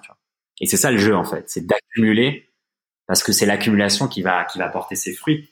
Et, et pareil avec, euh, avec tout le reste en fait. C'est-à-dire que un peu de méditation tous les jours, c'est le même principe, tu vois. Un peu de réflexion sur euh, tes démons, bah ouais, juste un peu. T'es pas obligé de faire 5 heures dans la journée à penser à ça, tu vois. Mais si tu te dis, tu sais quoi, pendant 5 minutes, je vais prendre un crayon et une feuille, je vais dire, je vais vomir un peu toutes mes pensées toxiques, c'est bon, c'est que 5 minutes. Et j'ai rien à en attendre, tu vois. Et là, je pourrais passer le reste de la journée soit un peu plus en paix, ou soit si c'est encore trop dur, et eh ben tant pis, je, m'abandonne à cette émotion. Mais au moins, j'aurais mis déjà 5 minutes de travail dedans, tu vois. Et après, au quotidien, tu, l'accumules euh, et, voilà, ça te fait, ça te fait vraiment avancer. Euh... Non, c'est sûr. Mais c'est le côté, euh, c'est le côté attente, en fait, qui est difficile. À... Tu sais, parce que ah nous, il veut tout tout de suite. L'humain, maintenant, en plus, à l'heure actuelle, il veut tout tout de suite. Euh. C'est clair. Ouais, et c'est ça le. J'écoutais un podcast, je sais plus quand, euh, qui disait qu'à partir du moment où tu, où tu, tu arrêtes d'avoir, euh, d'être dans l'attente et arrête d'avoir des attentes sur euh, sur les personnes, enfin sur une relation, sur sur euh, ben, sur sur euh, le sport, sur ce que tu fais et ainsi de suite. Ben, à partir du moment où tu arrêtes d'avoir cette attente de résultat ou cette attente de quoi que ce soit, ben, ça va mieux en fait. Et en fait, tu te rends compte que oui, parce que comme tu dis, c'est pas à la fin de ta mobilité que que tu vas te sentir ton up, quoi. C'est juste, fais-le sans être dans l'attente. Parce que du coup, tu vas, tu vas arrêter de te juger à ce moment-là. Exactement. Et c'est un peu la manière dont tu nous parlais de, du parcours au début, quoi. C'est réellement ça. C'est tu prends une caisse, tu prends deux, trois potes, tu y vas, et t'attends rien, tu vois, de, d'escalader un mur ou de rentrer, euh, rentrer par la fenêtre de la voiture. T'en attends rien, tu le fais, et puis c'est tout, quoi. Et au final, tu passes, euh, Soit, au final, euh, oui, non mais parce que parfois on me demande pourquoi tu fais ça? Je sais pas parce que parce qu'en soi, oui, quand tu réfléchis, il y a aucune il y a aucune finalité à ça. Je veux dire, grimper des murs, passer des barrières, il y a aucune finalité. Je veux dire, c'est pas comme si tu vois, tu tu écris des mots et du coup à la fin ça fait une phrase et après ça fait un roman. Tu vois, là il y a, il y a une finalité. Mais en fait, euh, il n'y a, y a pas besoin d'être dans une attente. Il y, y a, juste besoin de, de vivre le moment présent et de kiffer sur tout ce moment. Exact. Il n'y a, pas de but ultime. Après, évidemment, il y a, y a des, il y a, il y, a, il y a le côté mouvement, il y a le côté euh, surpassement, il y a, il y a énormément de, de pourquoi. Mais en soi, en effet, il n'y a pas de, il a pas de but. C'est juste bouger, quoi. Et c'est ça avec tout. Ouais. Plus tu te mets de but, alors c'est bien de se mettre des objectifs. Euh, je suis pas en train de cracher sur des objectifs ni les buts, mais je dis simplement que en, en minimisant ça te permet de d'être plus dans justement ce moment présent et justement le non-jugement et le faire en fait. Exact. Exact, exact. Mais euh, mais ouais, ça c'est bah, tu vois typiquement tu parlais des euh, tu as des choses euh, sur lesquelles tu réfléchis euh, dans ces temps-là de confinement. Et ben moi là ma relation à justement les buts, les objectifs, etc. C'est un des, des enfin une des choses tu vois que, que j'ai vraiment pris le temps d'essayer d'adresser au maximum là et ces derniers mois, même ces dernières années de manière générale, tu vois, parce que moi j'ai toujours été euh, euh, bah, tu sais, goal driven, tu vois, genre mené par des objectifs. Comme j'ai que grandi dans la compétition, j'ai toujours regardé que ça en fait, avant même le plaisir personnel. C'est-à-dire que, tu vois, moi j'ai commencé par le foot quand j'étais petit, mais le lundi, mon à l'entraînement du lundi, mon objectif c'était de jouer le samedi, tu vois, ou le dimanche. Ouais, et quand dimanche, et quand dimanche, mon objectif c'était de gagner la place du classement, tu vois. Et au final, t'es jamais dans le présent en fait. T'es toujours à penser, il faut que je fasse ça pour ça. Et, euh, et c'est que récemment, c'est que dans les dernières années où j'ai commencé à, à, faire des choses euh, simplement pour les faire. Pour les euh, faire, oui. Mais en même temps, ça, ça c'est pas incompatible. C'est-à-dire que, par exemple, moi j'ai des objectifs pour mon corps, on va dire. Je sais pas, tu dis par exemple, je veux euh, quelqu'un commence et se dit j'ai envie d'être capable de faire une handstand, tu vois, d'avoir un équilibre, à, faire un poirier, quoi. Et eh ben ça peut être l'objectif, mais ça veut pas dire que pendant ta séance, bah, il faut que tu aies des attentes exceptionnelles. C'est-à-dire que pour faire un poirier, il faut un certain niveau de force, de gainage, de mobilité. Et ben, quand tu es dedans, bah, juste fais ce que tu peux faire, c'est tout. Ouais. Mais t'attends pas, te pose pas deux heures. Euh, enfin, fais ce que tu peux faire. Et euh, l'objectif, il viendra en fait. Et je pense que ce qui peut aider, en fait, c'est comme tu disais au début, c'est changer notre relation euh, à la temporalité, au temps, à l'écoulement du temps. Et peut-être au lieu de le voir comme, tu sais, je me mets une date fixe. Voilà, je sais pas moi, le 30 juin, il faut que j'ai mon poirier. Et ben en fait, au lieu de le voir comme ça, il faut plutôt se dire que l'objectif, tu l'as, il est quelque part, tu vois. Il est, c'est un poids qui est quelque part dans l'espace, tu vois, qui est attaché à une corde. Et toi, tu as cette corde dans les mains, tu vois. Et en fait, ce que tu fais, c'est tu le ramènes à toi tous les jours en tirant un peu plus, c'est tout. Mais tu sais pas en fait quand est-ce qu'il va venir. il viendra quand ça viendra. Voilà, toi, ce que tu fais, c'est simplement tu tires la corde et tu le ramènes vers toi de plus en plus. Et moi, j'ai commencé à avoir ma pratique euh, physique comme ça, en fait. Et au final, les trucs, ils arrivent dix fois plus vite. C'est ça qui est fou, tu vois. Comme tu prends du plaisir sur le moment, tu prends du plaisir à être un débutant, tu prends du plaisir à être nul un truc, et ben t'en rigoles, tu kiffes, tu demandes des conseils, tu tu te prends pas la tête, tu vois, et au final t'apprends méga vite parce que comme tu disais tout à l'heure, t'es t'es t'es en accueil en fait. T'as as ouvert cet espace pour accueillir le la connaissance, la sagesse, la pratique, peu importe. Alors que si tu te mets un truc fixe et que toi tu dois le pourchasser, c'est une autre mentalité que de, se dire la chose elle est déjà là et je dois juste l'attirer à moi. Tu vois ce que je veux dire? C'est ce mindset là. Non, l'image que tu dis là par rapport à tirer la ficelle un peu tous les jours, elle est géniale. Enfin, je la trouve euh, très parlante. Bah ouais, bah ouais, bah c'est un, un peu mon métier, mon gars. C'est comme si. Moi, j'aime beaucoup le métier. Euh, tu l'as très bien dit. Soit tu soit tu le fais venir à toi, soit tu le pourchasses. Enfin, je veux dire, les, les, deux mots sont, sont complètement à l'opposé. Soit tu l'attires, soit tu le, soit tu le, soit tu fais l'autre. Et, je te rends compte aussi, les mots qu'on emploie, ils ont, ils ont vraiment du poids. Justement, tu sais, euh, tout à l'heure, tu vois, tu disais vivre, tu sais, vivre, vivre de sa passion. Et tu vois, il y a beaucoup de gens qui disent, euh, tu sais, ils utilisent un peu le vocabulaire, tu sais, des Américains, genre chase your dreams, tu vois, chasse, en gros, pourchasse ton rêve. Mais alors quand moi je déteste ce truc-là parce que personnellement c'est pas ce que je fais. Je suis pas en train de pourchasser mon rêve, tu vois. C'est je, je vis mon truc quoi, tu vois, c'est tout. Et en fait, comme de la même manière, tu attires ce qui te nourrit en fait, ce qui va te nourrir, mais tu pourchasses rien du tout. C'est pas une course effrénée contre rien. Enfin, en tout cas maintenant, tu vois. Avant, maintenant, je suis plus du tout dans le. Je, je cours après quelque chose. Je, je, cours après rien du tout. Tu vois, je suis bien là où je suis. Et tu ton temps à tirer des choses, quoi, tu vois. Et, et la manière de faire ça, c'est comme ce que tu dis. Bah, passe ton temps tout seul, enfin, tout seul pas tout seul, mais passe ton temps à essayer de te développer. Et à mesure que tu deviens une créature, euh, bah, justement, qui est, qui est plus belle, plus lumineuse, plus rayonnante, et ben, les choses, elles vont venir à toi, tu vois. Ça va attirer, ouais. C'est toi, toi, t'es l'oasis et t'attires les animaux à toi. Mais t'es pas l'inverse, en fait. Faut pas chasser les trucs, quoi. Et les Américains, ils ont Mais c'est, c'est que une question de point de vue, hein. Ouais. Tu sais, ça me fait penser à, c'est une citation, je sais pas, je sais pas de qui elle est, mais il dit, le véritable voyage n'est pas d'aller vers d'autres paysages, mais de changer d'yeux. Et en fait, c'est exactement ça. Ah, trop bien. Je sais plus qui c'est qui a dit ça, mais je l'avais, je l'avais vu dans un film. Bon, c'était, c'est une traduction euh, de, de l'anglais, mais euh, c'était la traduction euh, qu'il proposait. Mais j'avais adoré parce que c'est, c'est exactement ce que tu disais avec changer de paradigme. Et c'est exactement ça ce que tu dis par rapport à euh, l'oasis. C'est juste changer ta perception. Et c'est ça, je pense, qui est le plus, euh, le plus puissant et, en même temps le plus dur, tu vois.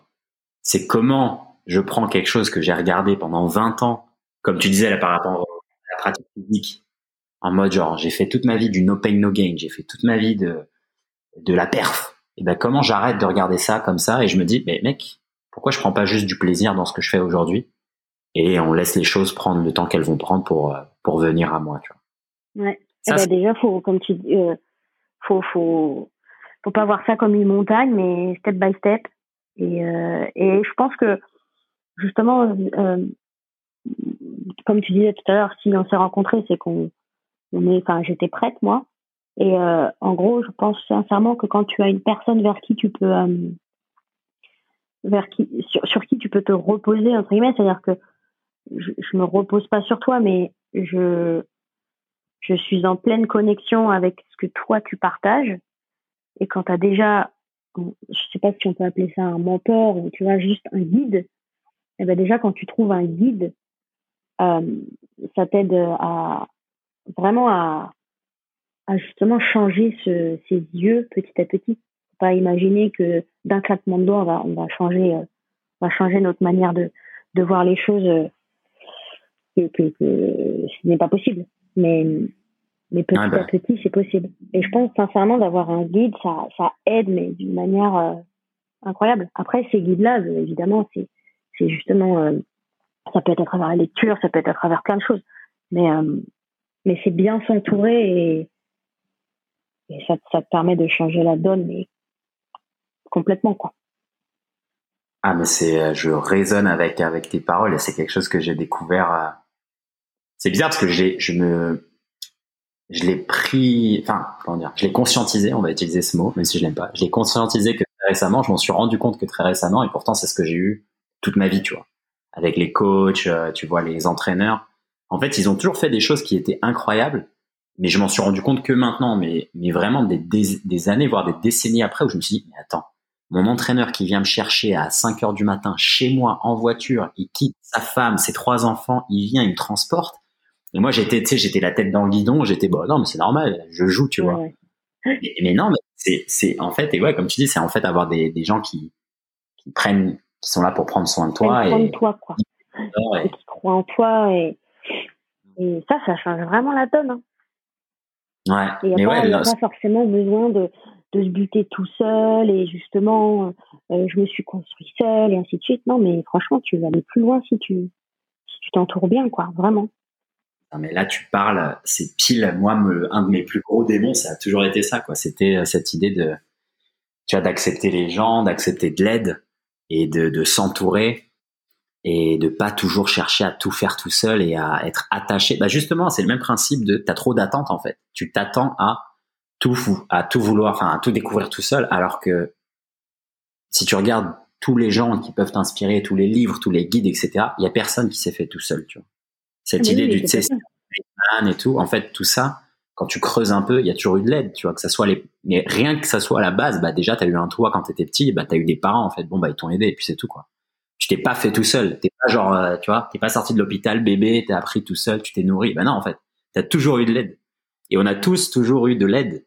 Et, euh, même les gens qui ont un parcours euh, extrêmement difficile et tout, je le comprends, ça existe. l'aide, elle est là quand toi, tu es prêt à l'accueillir aussi, tu vois ce que je veux dire. il faut... Il y a ça aussi, il y a des choses, on s'en rend pas compte, et en fait, elles sont là et elles nous aident, elles nous donnent déjà un, un jeu de cartes qui est, qui est déjà bien, quoi, par rapport à les 90% de la planète qui a rien du tout par rapport à nous au final, ce jeu de cartes, il est déjà mortel, tu vois. Et après, c'est à nous de, voilà, comme tu disais, de regarder et de, voir le, bien qu'il y a dedans, quoi. Non, mais de fou, hein. Enfin, ce que tu dis, euh, c'est tout à fait vrai, hein. Enfin, en tout cas, ça résonne aussi. mortel, mortel. Et toi, justement, là, dans, ça, c'est, vraiment, vraiment intéressant, cette idée de s'entourer de, bonnes, bonnes personnes ou de gens sur lesquels tu peux compter. Euh, bah, toi, là, dans ton parcours, pour revenir un peu à, à cette idée du, bah, du, du mouvement, etc., de ce qui t'a mené jusqu'à aller à Vegas, tu vois, genre avant tout ça, comment t'es passé de faire euh, des petites acrobaties avec Jérém euh, dans un stade à être dans un show à Vegas? Est-ce que tu peux nous parler de ce, cette évolution-là et, et nous, nous dire justement avec ce, cette lentille-là, euh, voilà, s'il y a eu des, de l'aide, s'il y a eu de ce que tu as pu, les moments où justement tu as, tu as dû euh, pivoter, changer d'opinion sur certaines choses, adapter, etc. Comment ça s'est passé un peu tout ça? Euh, Comment ça s'est passé? Ça s'est passé à travers euh, beaucoup d'années d'études. Ouais. C'est-à-dire que bah, j'ai toujours été dans, dans le milieu scolaire. D'une certaine manière, le milieu scolaire me, me, me rassure. C'est-à-dire que je fais partie de, de ces gens qui ont besoin d'avoir cette, certification, tu sais, pour, pour savoir que oui, c'est bon, je suis, euh, je, j'ai le droit de, tu vois. Enfin, c'est, c'est un truc que je combats aussi, hein, j'ai mes propres démons. Mais, euh, mais du coup, j'ai toujours été scolaire. Et euh, bah, en fait, avant Vegas, j'étais pas du tout. Enfin, avant de me lancer là, bon, je vais, je vais commencer par le début disons qu'en fait, après le bac, j'ai fait, euh, j'ai, je n'ai pas écouté euh, mon cœur, puisque euh, bon, je suis en train de démêler, démêler plein de sacs en fait, si tu veux. C'est-à-dire que, en gros, mon cœur voulait aller vers la danse, enfin, faire ah. une formation de, de danse, enfin, me développer euh, là-dedans, mais étant donné que inconsciemment euh, mon père a toujours, euh, mon père étant médecin, en fait, il a toujours eu un discours pas pro médecine, mais pro pro, pro professionnel dans le sens où c'est bien d'avoir un travail comme ça. Si tu es médecin, t'auras jamais de, tu seras jamais au chômage, tu seras jamais dans le besoin et ainsi de suite. Et du coup, moi, inconsciemment, je me suis dit bon, bah, il faut que je fasse des études. Tu vois? Écoute, enfin, de toute façon, le côté artistique, bah, on le sait tous. Euh, au bout, euh, quand t'as 30 ans, t'es cassé, nanani, nanana. Donc en fait, je me, je me suis pas, euh, je me suis pas écoutée, si tu veux. Donc c'est très brouillon là, mais mais j'essaie de mettre tout en place. Et, et donc suite à ça, en fait, j'ai fait un BTS dans le commerce international qui n'a absolument aucune valeur à mes yeux. Mais bon, je l'ai fait quand même parce qu'il fallait, il fallait le faire, tu vois. Enfin, il fallait que je fasse un truc. Et après, je me suis un peu reprise euh, en main et je me suis dit, qu'est-ce que je vais faire avec BTS J'ai absolument pas envie d'aller dans le commerce international. Je me suis dit, mais moi, je veux faire de l'événementiel. Et donc, je suis partie en licence d'événementiel. Voilà, parce que je me suis dit, bah écoute, franchement, quitte à ne pas suivre mon cœur, euh, c'est-à-dire être sur la scène, au moins créer des événements et que ce soit dans le culturel ou dans le sportif, bah, ça me met quand même au cœur de l'action, tu vois. J'ai un peu, j'ai pensé comme ça. Et donc, j'ai fait le master aussi en événementiel. Euh, sauf qu'à la fin du master, moi, j'en avais marre. J'étais, euh, j'étais en dégoût total de, de tout ce qui était euh, lié à, à l'école. J'étais dans le déni. C'est-à-dire j'en pouvais plus. Le, le, la thèse, c'était pas une thèse, c'était un mémoire de fin de master, en général, ça J'étais, mais, euh, mais je, le vomissais. C'est-à-dire que ce n'était plus possible. J'étais, euh, j'en avais marre. Vraiment. J'étais dans du dégoût. Et c'est à ce moment-là, d'ailleurs, que j'avais rencontré le parcours. Enfin, j'avais rencontré le parcours un petit peu avant. mais je m'étais blessée et du coup c'est à ce moment-là que j'avais redécouvert le parcours et j'étais mais je m'en fiche totalement de votre de votre master. Moi ce que je veux faire c'est du parcours et en fait c'est là où j'étais prête à accueillir euh, ce, désir de d'aller vers euh, vers une je sais pas si on peut appeler ça une carrière mais en tout cas d'aller jusqu'au bout de de ce que peut m'apporter le parcours. Et en fait je pense qu'inconsciemment j'avais relâché l'idée de du fait que mon père voulait que je fasse des études. Et du coup, là, j'étais en train de les faire, si tu veux. Donc, en gros, j'étais au, bout de mon master. Donc, finalement, mon père pouvait pas me dire, euh, bon, ben, t'as pas fait d'études, regarde qui tu es. Donc là, j'avais fait mes études. Et du coup, après mes études, vu que la, la, la case était cochée, je me suis dit, ben, c'est bon, vas-y, lance-toi dans le parcours. Et en fait, euh, donc, en fait, c'est pour ça que je dis que j'ai fait un peu des études pour rien. Mais euh, en même temps, c'est pas pour rien parce que du coup, euh, ça t'apporte quand même pas mal de choses, même que socialement parlant, euh, ça t'apporte aussi une manière de réfléchir. Enfin, ça, ça, ça t'apporte plein de choses en fait. Mais c'est juste que je n'ai jamais travaillé à proprement parler dans l'événementiel, c'est-à-dire dans les études que j'ai faites, puisque directement après, j'ai été diplômée. J'ai été diplômée en septembre. Et en fait, euh, un mois après, je faisais la, la première session de Campus Univers Cascade. Euh, donc, euh, euh la session de Cascade, voilà. Et en fait, c'est à partir de là où j'ai commencé à avoir euh, mon lâcher prise et à conscientiser tout ça. En fait, j'ai eu déjà un premier réveil concernant ma vie, si tu veux. Et et c'est un peu comme si euh, j'avais été habituée à, à suivre. Tu sais, bon, bah, tout le monde fait ça, bon, bah, je fais ça. Et en fait, je me suis jamais vraiment posé la question de qui je voulais être, qu'est-ce que je voulais faire, qu'est-ce qui me faisait plaisir, tout ça. Et ben, en fait, je me suis rendu compte euh, à 24, 25 ans, euh, ce que je voulais vraiment faire, en tout cas au moment T, et que en fait, ça ne me correspondait plus de de suivre et de et de ouais et de, de faire des choses qui ne me bottaient pas à 100%, tu vois. Et donc c'est suite à cette inscription dans au campus qu'en fait j'ai fait les sessions et petit à petit il y a des contrats qui se sont présentés. Donc je suis partie bosser au au parc Astérix pendant, pendant la période d'Halloween. Et puis après, j'ai fait euh, un petit court métrage. Et puis après, j'ai fait euh, une doublure et, euh, et ainsi de suite, en fait, des, des, des petits contrats comme ça, par-ci par-là, et qui font que, eh ben, en février du coup 2019, euh, il y avait une, une pub comme ça qui passait euh, par rapport au Cirque du Soleil qui, qui recherchait des cascadeurs et des cascadeuses. Et euh, ben, j'ai simplement envoyé mon, ma candidature, en fait, qui correspondait à des vidéos. Euh, et en fait, euh, ben, j'ai, j'ai eu la réponse positive deux semaines plus tard, quoi. Donc, euh, donc c'est comme ça que je suis passée sur les scènes de, enfin, je suis passée sur la scène de Luxor à Vegas, à Vegas, quoi. Magnifique. En fait, c'est juste une, c'est un concours de circonstances, si tu veux. c'est pas, je suis passée par la grande porte. Voilà. Mais après, euh, comme, on, comme, vous disait tout à l'heure, c'est t'étais prête à accueillir ça aussi, tu vois, t'as fait ce que t'as fait, ouais. et t'avais lâché prise là où tu devais lâcher prise, et ce qui fait que t'abordais les, les contrats qui venaient de la bonne manière, les auditions tu les faisais avec le, tu vois, le bon ton, le bon sourire, la bonne énergie, et qui fait que tu les accumules et, et c'est, c'est exactement euh, sur cette idée là dont tu parlais aussi, les petites actions au quotidien. Bah c'est ça aussi au final quand tu sais, il y a beaucoup de gens qui vont, qui vont par exemple aller à un entretien d'embauche et qui vont être recalés. Et après, ils vont, ils vont en faire, je sais pas, cinq ou six autres, ils vont être recalés et ils vont abandonner.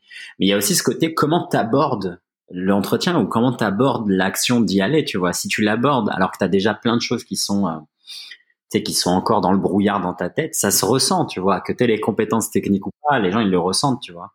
Et, euh, et au final, c'est ça qui se passe beaucoup. Je pense que même pour, euh, pour aborder quelque chose comme euh, bah, tu vois je prends le risque de faire ce que j'aime et euh, je vois si ça paye bah, tu es sûr que ça va payer si déjà la manière dont tu abordes ce risque, elle est dans euh, la joie, dans l'excitation, plutôt que dans la peur de foirer, la peur de tout rater. Enfin, tu vois ce que je veux dire?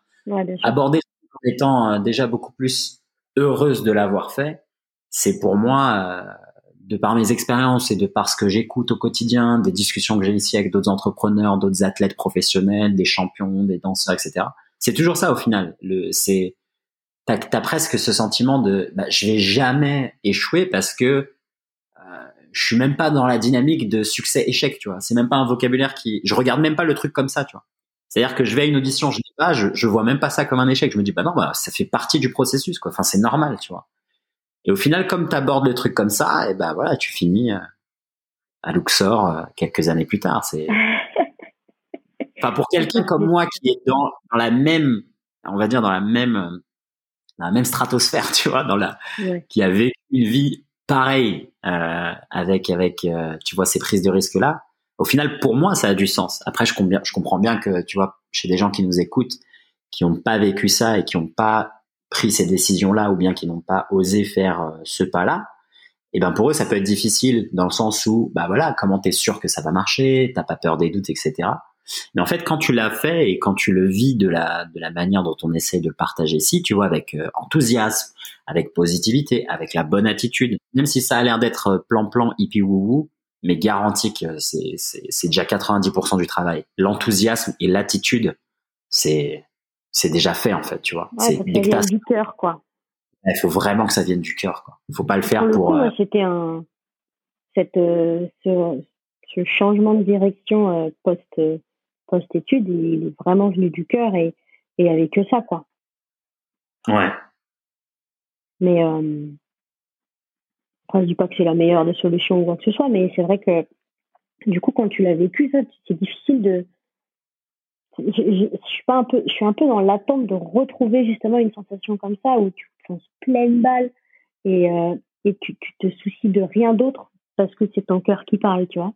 Quand tu l'as déjà vécu, je sais pas, j'ai, je suis à la recherche un peu de, de ce sentiment, tu vois. Bon, même s'il ne faudrait pas être à la recherche, il va venir à moi, mais tu sais, quand tu l'as déjà vécu une fois, tu as juste envie euh, de revivre. Ah, je, te comprends parfaitement, quoi. C'est, c'est addictif. Et en même temps, comme tu disais, on, on tombe dans nos propres pièges, tu vois. On se dit, bah ouais, je l'ai déjà vécu, c'était, c'est trop bon. Et donc, tu dis, bah, je veux une vie que de ça. Mais au final, la vie, c'est pas et donc, tu sais, tu te remets dans des attentes et donc tu te remets dans cette impatience et ah, mais t'inquiète, hein, tu parles à un convaincu, je suis dans le même cas, quoi. C'est tous dans le même cas, quoi. C'est, tu vois, c'est quand est-ce que c'est pareil avec quand est-ce que je dois quitter la scène, quoi. Quand est-ce que je dois, je dois faire ma révérence, quoi, et, et vivre dans l'acceptation. Là, j'en parlais justement, mais hey, là, je te jure, je le fais pas exprès, mais j'en parlais avec le l'invité de l'épisode 3 du podcast, Thibaut. Euh, on était là il y a quelques heures et on parlait de quelque chose qui était comme ça, qui était, euh, bah lui il se disait, tu vois là il fait beaucoup de de, projets, tu vois avec le camp d'entraînement, etc. Et en même temps il veut combattre encore, tu vois. Et donc là il était en mode, euh, il me disait mais mec j'ai compris un truc, enfin faut que ça soit mon dernier combat ou, pas loin du dernier combat parce que c'est impossible en fait de faire de justement de verser ton âme dans, dans trop de vases. C'est pas possible. En fait, tu te déchires au lieu de, de vraiment te focus sur une ou deux, enfin une chose et, et d'y aller pleine balle et de, et de vivre justement cette excitation de le faire. Donc le lâcher prise, des fois aussi, il vient avec nos propres, nos propres, comment dire, qui, il vient aussi avec nos propres rêves. Tu sais qu'on, en fait, tu dois faire des choix, tu dois faire des sacrifices. Il y a, tu peux pas tout avoir en même temps. Et des fois, il faut comprendre qu'il y a certaines choses, en fait, elles étaient censées arriver que pour une durée limitée. Et euh, quand elles se terminent, Ouais, bah ouais, moi je, je, suis, je, suis dans ce cas-là. Ça, ça m'est arrivé tellement de fois que même maintenant, quand je le vis, je, je sais même pas si je le vis euh, trop tôt ou trop tard, ou si j'aurais dû arrêter avant ou pas. Tu vois, j'ai. Non, ça c'est les pensées néfastes qui te, qui, qui ben viennent, euh, qui viennent euh, déconsolider ton socle solide. Mais c'est exactement ça. Mais, c'est vrai que en tout cas, tu mets tout en œuvre pour pour durer, tu vois. Et c'est vrai que c'est toujours le problème de l'intensité, le problème des objectifs, le problème des rêves. Je parle de problèmes, mais c'est pas vraiment, c'est pas vraiment des problèmes. Mais la difficulté quoi de, de tout ça, tu vois. Mais, euh, mais ouais. Mais ton point de vue. un enfant dans ta, dans ton, dans ta tête. T'oublies que ton corps est vieilli aussi. C'est ça qui est difficile. Ouais. t'as encore, as encore euh, l'impression que t'es à, à tes compètes ou, et que t'avais 15 ans, quoi. Mais non, en fait, non. Ton corps, il, ton corps, il, il est en train de, de vieillir aussi. Et du coup, bah, il faut le prendre différemment. Le, le, le faire un 19 sans échauffement, euh, que tu pouvais faire à 15 piges, tu, tu le fais plus maintenant. Tu t'échauffes les poignets, tu t'échauffes un peu le dos, tu t'échauffes tout, quoi, tu vois. C'est pas possible sinon. C'est clair.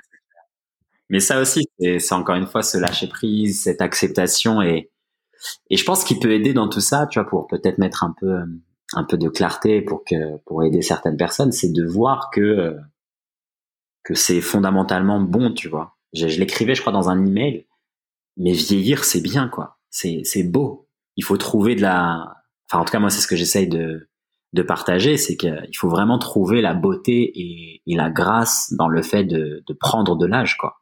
Tu vois de d'avoir euh, d'avoir de, vivre cette évolution quoi tu vois.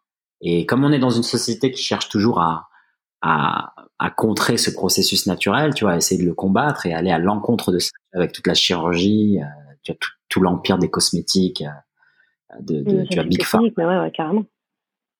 Euh, au final, non. En fait, si de la même manière que de ce qu'on disait un peu, tu vois, si tu changes de paradigme, tu changes ta perception des choses et tu dis, mais en fait, non, j'ai, c'est, c'est, enfin, c'est beau, tu vois, de, de vieillir. J'ai, j'ai hâte de, de vivre cette, cette autre expérience, cet autre chapitre, et aussi comprendre que, en fait, quand tu seras plus vieux ou quand tu vieillis, t'es aussi une autre personne, tu vois. Et donc en fait, c'est un luxe, c'est un privilège de vieillir parce que tu tu es une autre personne. C'est comme si tu vivais plusieurs vies en fait. Tu as vécu la vie où tu étais jeune, tu as vécu la vie où tu étais ado, tu as vécu la vie où tu étais jeune adulte. Et là, tu as le luxe, tu as le t'as le t'as la joie de vivre la vie de, de de je sais pas de 30 ans, de 40 ans, de 60 ans et, et c'est un privilège. Tu vois, tu aurais pu partir bien avant quoi, tu vois. Il y a des gens qui partent, ils ont même pas 20 ans. Et en fait, toi, on te donne cette chance encore de te réinventer, de te de revivre, de vivre d'autres expériences. Et je pense que déjà la manière, si on l'abordait en amont comme ça, eh ben, bon, ça, ça a été prouvé par la science, hein, mais c'est vrai que tu réduis le risque de, de, de, de maladies, de blessures, de choses comme ça, parce qu'en fait, la manière dont tu abordes l'âge, elle est, elle est, elle est ancrée dans quelque chose de positif, quelque chose d'excitant. Et comme on disait tout à l'heure, tu vois, tu as une bonne attitude et tu as de l'enthousiasme. Et je pense que ça, c'est quelque chose qui mériterait d'être, euh, enseigné, partagé, et, et, euh, et, ouais, que ça soit communiqué en fait davantage. Que vieillir, c'est cool, quoi. Tu vois, de rendre le truc trendy, quoi. Genre, ouais, non, c'est mortel. Tu vois. Enfin, qui a envie de rester euh, boutonneux, 14 ans, tout maigre, tout fragile et reconnaissant Ah, t'as pris les pires extrêmes. oui, tu vois. Moi, je suis non, content de, ouais. d'être comme ça, quoi, de, de vivre non, mais d'être conscient qu'à chaque étape de ta vie, en effet, tu, tu accueilles ou tu laisses partir des, des, choses de ce que tu étais et ce que tu seras plus tard, quoi. Amen. C'est exactement ça. Et c'est, c'est un luxe, quoi. Conscientiser, ouais. Mais ouais, c'est, c'est franchement, c'est, c'est, tu vois, tout le monde s'émerveille quand on voit des, des, des, arbres qui grandissent, qui donnent les fruits et tout, je sais pas quoi, les, les montagnes et tout. Ouais, mais ces trucs-là, ils ont pas commencé comme ça. Ils étaient, beaucoup plus petits, beaucoup plus fragiles. Ils, ils sont passés par d'autres phases de leur vie. Et donc maintenant, quand tu t'émerveilles devant la forêt amazonienne avec des arbres de 2000 ans, bah ouais, mais en fait, ça, ils ont pris 2000 ans quoi pour être majestueux comme tu les vois aujourd'hui. Ouais. Pourquoi tu prendrais pas la même approche euh, pour ton corps, quoi, et de te voir, euh, ben à 80 ans, tu seras majestueux aussi, tu vois. Ouais, Parce que les, les petits posts que tu mets avec euh, les, les papilles asiatiques qui font le grand écart et tout ça, franchement, ça donne envie. Hein. C'est des ouf, hein. Ah, mais ça, c'est une fois vu ça, c'est fini. Tu te dis, mais moi, mon futur, je veux ça, ça, ça. Mais exactement. ils, euh, ils font des acrobaties, ils font des grands écarts, ils ont 80 ans, ils ont un smile, ils ont toutes leurs dents, il y en a qui ont pas de cheveux blancs, ils ont un bon teint, ils sont pile ce qu'il faut de muscles et de souplesse. Enfin, tu sais, c'est, tu dis, bah ouais, en fait, c'est ça un corps humain. Un corps humain, c'est censé être comme ça. et là, tu regardes, mais où est-ce que je vais, quoi? mais c'est vrai qu'à partir du moment où tu, tu l'as dit à un moment, c'est pas tes mots, mais, euh, quand tu disais que, que en fait, c'est pas parce que tu vieillis que tu es obligé d'avoir un corps en mauvaise santé, en mauvaise santé. et en fait, sur moi, ça a fait un déclic, quoi. C'est vrai que t'es pas obligé de te laisser dépérir. C'est pas parce que euh, tu vas sur euh, 70 piges que tu es, obligé d'être euh, boiteuse. Enfin, c'est vrai que ça dépend clairement de des choix que tu fais avant et des et de des choix que tu enfin de l'intensité de enfin de ce que tu veux en fait. Ça dépend juste de ce que tu veux et où est-ce que tu places ton corps dans l'échelle de l'importance. Absolument. Et ça c'est des choses les... c'est chaud à comprendre quand t'as quand t'as 20 piges quand t'as 30 piges quand tu vois c'est bien sûr c'est clair. Mais c'est pour ça que je pense aussi vivre une vie intense euh, quand t'es plus jeune je pense que c'est ça qui te met aussi euh, face à ces réalités parce que en fait tu vas tellement loin, tellement vite, tellement haut que la chute aussi elle est tellement violente et tu dis attends j'ai je suis à cet âge-là j'ai déjà des blessures. Attends mais je vais je vais mourir à 30 ans c'est pas possible tu vois. Je vais pas pouvoir à ce rythme-là. Alors que c'est vrai que quelqu'un qui vit une vie un peu on va dire plutôt douce tu vois avec moins de moins d'intensité il aura peut-être moins tendance à réfléchir comme ça et à se dire bah au final je mange un peu ce que je veux mon corps il change pas trop mais aussi comme pas trop, et ben au final t'as pas un retour réel des choses, tu vois. Mais pour des gens un peu comme nous qui ont décidé de l'utiliser ou ou de faire des choses, de prendre des risques, etc. Tu te rends compte que bah, en fait t'as vraiment besoin de le maintenir parce qu'à ce rythme-là, tu vas exploser en plein vol, tu vois. Bah oui, euh, mais c'est sûr, mais en même temps, euh, quel humain va se dire euh, va se dire que en gros ce qu'il bouffe là, ça aura un impact dans 10 ans? Personne se dit ça. Mais ouais, c'est très tu vois, enfin, c'est même toi quand tu te dis que tu seras où dans 10 ans, c'est impossible de savoir euh, euh, de quoi la vie est faite. Donc euh, c'est dur, et c'est pour ça que c'est un c'est une sorte de parti pris, tu vois. Même si tu fais des écarts ou quoi que ce soit, c'est vrai que conscientiser que que tu n'es que la vieillesse n'est pas égale à la boitille, euh, c'est déjà un, grand pas, quoi. C'est déjà, c'est déjà changer une, sorte, c'est déjà changer tes jumelles. Ah, mais c'est, c'est, c'est certain, tu vois. Et puis, ouais, là, de ce que tu dis, par exemple, avec le rapport à la nutrition et, à l'exercice physique, etc. Bah, c'est un peu la même chose aussi avec la mobilité. C'est que tu sais que si tu fais ça aujourd'hui, et eh ben, dans 20 ans, t'es largement euh, plus enclin à être moins blessé, avoir moins de problèmes de posture, euh, moins de risques en fait pour ta santé, même si sur le moment tu tu t'en rends pas compte, tu vois. Après pour la nutrition, je comprends que ça peut être un peu plus difficile et je pense que la nutrition, euh, bah moi je m'en suis rendu compte grâce au sport parce que justement en fait au bout d'un moment tu atteins un plateau de performance où tu dis en fait là si je change pas ma bouffe, je pourrais pas passer au-dessus de ce niveau-là. Là j'ai atteint le max. J'ai atteint le max de ce que je pouvais faire en mangeant des pizzas et des kebabs. Là il faut que je passe à une bonne nutrition parce que sinon j'aurais pas, je pourrais pas accéder à plus haut, quoi. Donc, euh, mais après, exactement, ça revient à dire ce que tu viens de dire en fait de quelles sont tes ambitions, quoi. Qu'est-ce que tu veux pour ton corps, ta santé, euh, tes performances, ton ressenti. Et après, en fonction de ça, les actions que tu vas prendre, elles vont être euh, plus ou moins bah, faciles en fait. Et mais faut, du coup, l'idée c'est d'avoir une approche globale sur sur ce que tu veux être, tout en sachant que ça peut changer. Exactement. probablement évoluer, tu vois. c'est chaud, quoi. Ouais, mais après, c'est intéressant, là, ce, ce que tu dis, cette idée de se projeter. Euh, moi, avant, je l'avais, euh, tu me diras si c'est ton cas, tu vois, ou en tout cas si tu l'utilises encore, parce que comme là, je sais que tu es dans une phase de un peu plus justement de slow life et de ralentissement. Peut-être que tu justement tu t'interdis de te projeter. Mais moi, avant, tu vois, se projeter dans le futur, c'était vraiment une source d'anxiété énorme. Alors que là maintenant, justement, avec euh, avec ce que j'ai bah, vécu et puis la manière dont j'essaye de changer ma vision des choses, ça rejoint ce que tu viens de dire, qui est que bah, en fait, tu peux te projeter aujourd'hui et demain, quand tu te projettes, ça sera c'est une autre projection en fait. Ça, ça évolue en fait. À mesure que toi t'évolues, c'est naturel de de faire évoluer aussi ce que tu projettes. Tu vois, c'est-à-dire que si je sais pas, l'an dernier, tu te dis, vas-y, dans, dans deux ans, je serai comme ça, et que cette année, tu dis, ouais, mais en fait, bah non, en fait, l'année prochaine, j'ai envie d'être peut-être moins bien ici, mais mieux ici, etc. Et en fait, c'est accepter que ça évolue et qu'il n'y a rien qui est figé. Et je pense que c'est c'est peut-être ça ou ça, ça peut être une, une, petite clé de sagesse en se disant, ben en fait, il faut pas que je fige des choses, sachant que je suis un être en constante évolution. Tu vois, c'est pas c'est pas cohérent. C'est tout à fait vrai. Et de ne pas avoir peur de projeter ça va si tu, parce que d'une certaine manière, projeter, c'est mettre une intention. Mm. Et, euh, et si cette intention, bah, bon, écoute, elle est plus valable au bout de deux semaines ou de six mois, bah, c'est pas grave. Au moins, tu auras renvoyé la balle devant, en fait. Tu, tu, c'est comme si tu as une balle dans la main et soit tu la gardes, soit tu décides de, de, de l'envoyer et même si elle te revient, bah, c'est pas grave. De tous les cas, elle revient. Exact. Et tu as de nouveau la balle dans la main, donc tu peux de nouveau faire. Et tu pris aucun risque. Ça, c'est pas. Ah, mais c'est clair. Mais, eh, regarde, Madame euh, professionnelle des métaphores, maintenant tu, tu veux jouer à la compète alors? Écoute, j'ai bien aimé ton, ton idée de balle, donc je la garde. Voilà. je veux cette idée-là. Tu veux, tu veux rentrer sur mon territoire des métaphores, mais écoute, eh ben, je t'accueille avec plaisir. Je t'accueille avec plaisir. Si tu en as d'autres, des balles, des ballons, euh, des projectiles, n'hésite surtout pas. Très bien. Écoute, je vais me laisser porter par le flou parce que c'est ça qui, c'est oh, bah, magnifique, euh, magnifique, ma fleur en tout cas. Mais écoute, sur cette pétillante conclusion, j'aimerais qu'on aborde la dernière phase des conversations cosmiques avec les questions pour les invités.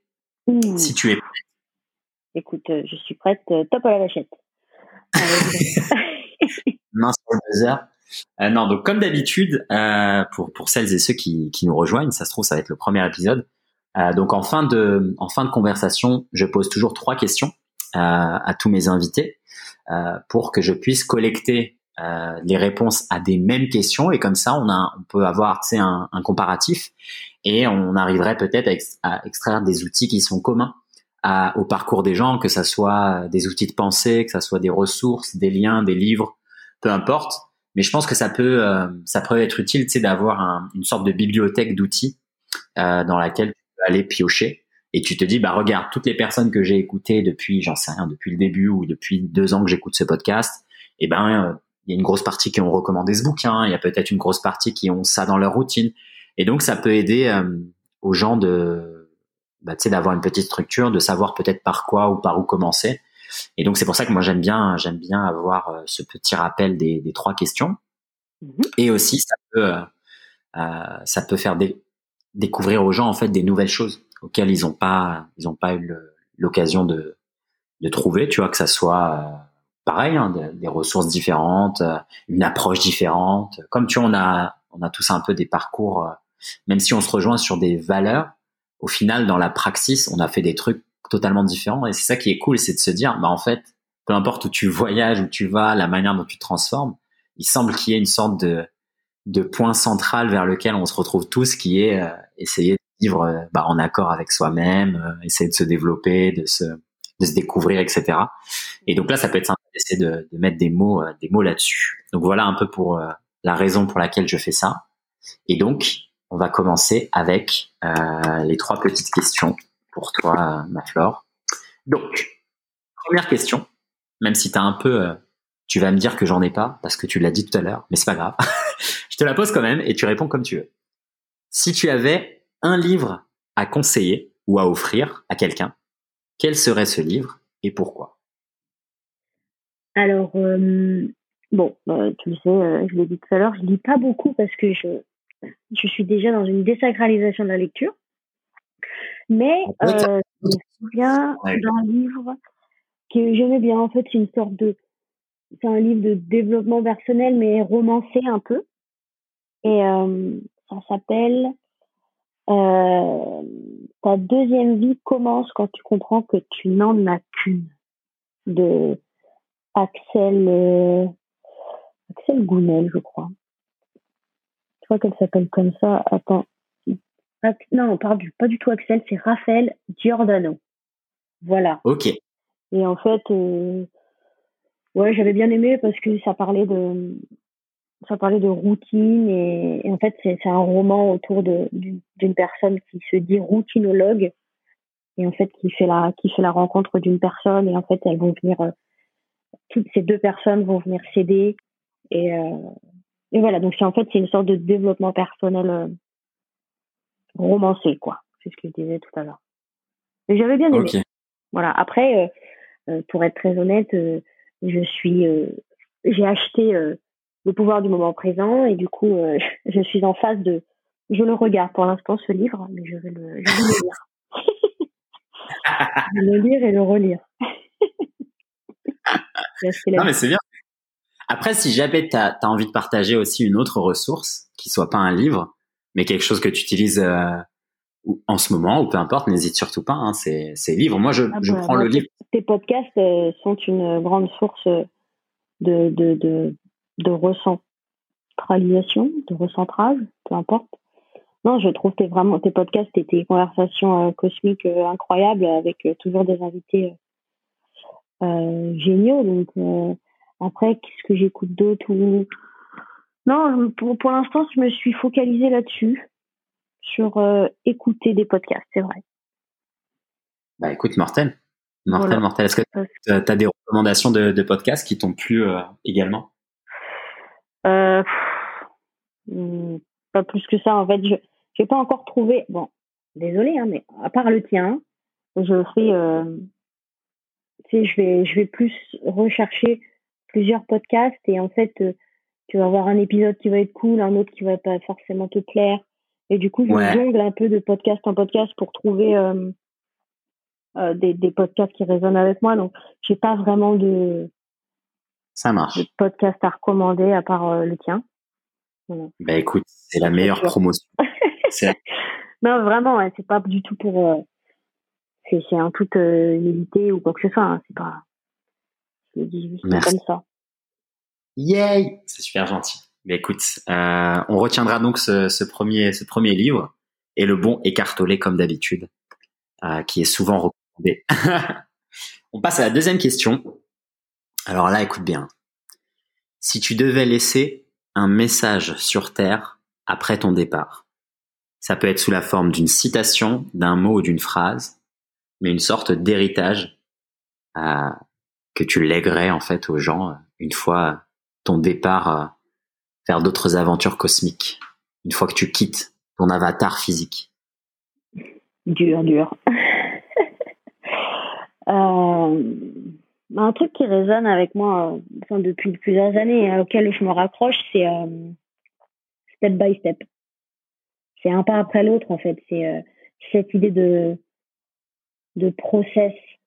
Tu vois ce côté euh, genre ne pas être impatiente, même si je évidemment, je, je combats encore mes propres démons, mais ouais, ça serait step by step, enfin, genre euh, un pas après l'autre. Bien. Ouais, bah écoute, C'est, c'est, beau, c'est beaucoup moins euh, philosophique que, que, que, certains, que certains autres euh, invités. Non, mais, c'est, ça l'est bien plus que, que tu le penses. C'est, extrêmement profond de, de dire ça en fait. C'est pas parce que c'est facile à dire que ça l'est pas. On est tous C'est facile à dire, mais c'est pas facile à mettre en place, je trouve. Et il y a des moments où c'est plus facile que d'autres, mais euh, mais c'est vrai que un truc qui me rassure, c'est de me dire euh, step by step, parce que bah, rien ne se fait en en, en, une fois ou, ou rien ne se construit euh, rapidement en fait. Finalement, si tu veux vraiment le construire, ça va te prendre toute ta vie pour, pour savoir euh, qui tu as été et qui tu seras et qui tu, qui tu es, quoi. Enfin, je pense vraiment que, voilà, que rien ne se fait euh, d'un coup. Amen. Step by step. C'est bien. C'est beau. J'aime. Dernière question. Est-ce que tu pourrais nous décrire ta routine matinale parfaite? C'est pas nécessairement celle que tu fais au quotidien, mais vraiment le truc parfait, quoi, l'idéal, un début de journée parfait, c'est comment pour toi? Euh, ben, Réveil, ça dépend, peu importe l'heure. Euh, réveil, euh, café, euh, le temps de, le temps d'émerger. Après, mobilité, douche, en finissant avec une petite douche froide quand même, histoire de bien te de réveiller de fond en comble. Et, et voilà, après c'est parti. Top. Simplicité, tu vois. Euh, pas forcément de déjeuner. si après, alors, si après la douche, il y a un petit brunch avec de l'avocat et de l'œuf, je dis pas non. ça Mais en soi, que, enfin, ça m'arrive de, de, de, ne pas de ne pas petit déj, donc c'est pour ça que que je dis simplement café ou alors un petit petit eau chaude citron qui fait bien du bien. Ah, pareil. pareil, pareil. Juste, juste ça. Ah, sans oublier le verre d'eau quand même au lever du lit, histoire de me réhydrater. yes. C'est. Euh, eh ben, ah, on, est, on est quasiment sûr. Je, je, suis aussi simple que ça, pareil, tu vois. Avec des petites. Pas mon euh, pour rien. Hein. non, mais c'est. ouais, c'est simple et efficace. J'implémente et ça a l'air de fonctionner. Et en tout cas, ça me. Tu sais, vu que je sais jamais de quoi vont être faites mes journées, au moins ça, je sais que c'est carré, tu vois. Et ça, d'une certaine manière, euh, ça rassure et ça te met dans une journée. Tu sais, ça te, ça te cadre un peu ta journée. Et c'est vraiment très agréable, en fait, de commencer par, par, euh, par une routine, puisque, euh, puisque même si tu sais pas de quoi va être faite ta journée, au moins tu sais que ça, c'est fait et, et ça t'apporte du bien, même si c'est plus sur du long terme, quoi. Donc, Absolument. non, c'est vraiment chouette. Ouais. ouais bah, implémenter la, la méditation, mais pour l'instant, euh, je suis encore en process, c'est-à-dire que voilà, c'est, tu sais, c'est ce que vous parliez avec euh, Fabien de désacraliser cette cette méditation et de rien en attendre et, euh, et, et que ce soit simplement le repos de, de l'âme entre guillemets. Mais mais ça va venir, ça va venir, petit à petit. Absolument. Exactement, step by step, c'est exactement ça. Eh ben, écoute, merci pour, pour, pour ces trois questions. Je conclue maintenant parce que j'ai essayé de commencer là avec le flow, faut pas que j'oublie. Euh, pour les personnes, tu vois, qui souhaitent euh, bah, soit te retrouver, euh, soit prendre contact, peu importe, avec toi, où est-ce qu'ils pourraient te retrouver en ligne, ne serait-ce que simplement pour euh, bah, pour avoir un visuel en fait avec euh, avec cette voix et puis euh, et puis peut-être plonger dans ton univers, comme on a parlé de ces de, de cascades, de choses comme ça. Euh, je sais, j'ai moins de femmes que d'audience, mais je sais qu'il y en a qui seraient qui seraient intéressés justement par par essayer de suivre d'autres modèles modèles féminins. Donc, quelle est la meilleure euh, bah c'est sur euh, sur Insta. Hein. je pense que c'est là où c'est le plus simple. C'est là où ça répertorie euh, mes, mes skills, on va dire. Et c'est floraison avec deux O.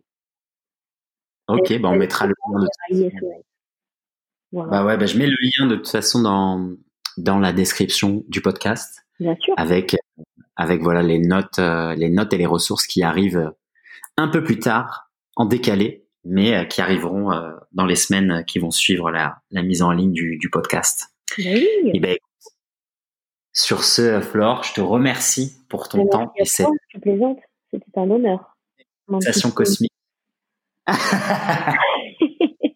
non, c'est vraiment un, grand plaisir et, toujours échanger avec toi, c'est vraiment source de source de, développement. À chaque fois, euh, tu, sais, tu, développes et tu, et tu continues, donc euh, c'est c'est trop cool. Merci beaucoup.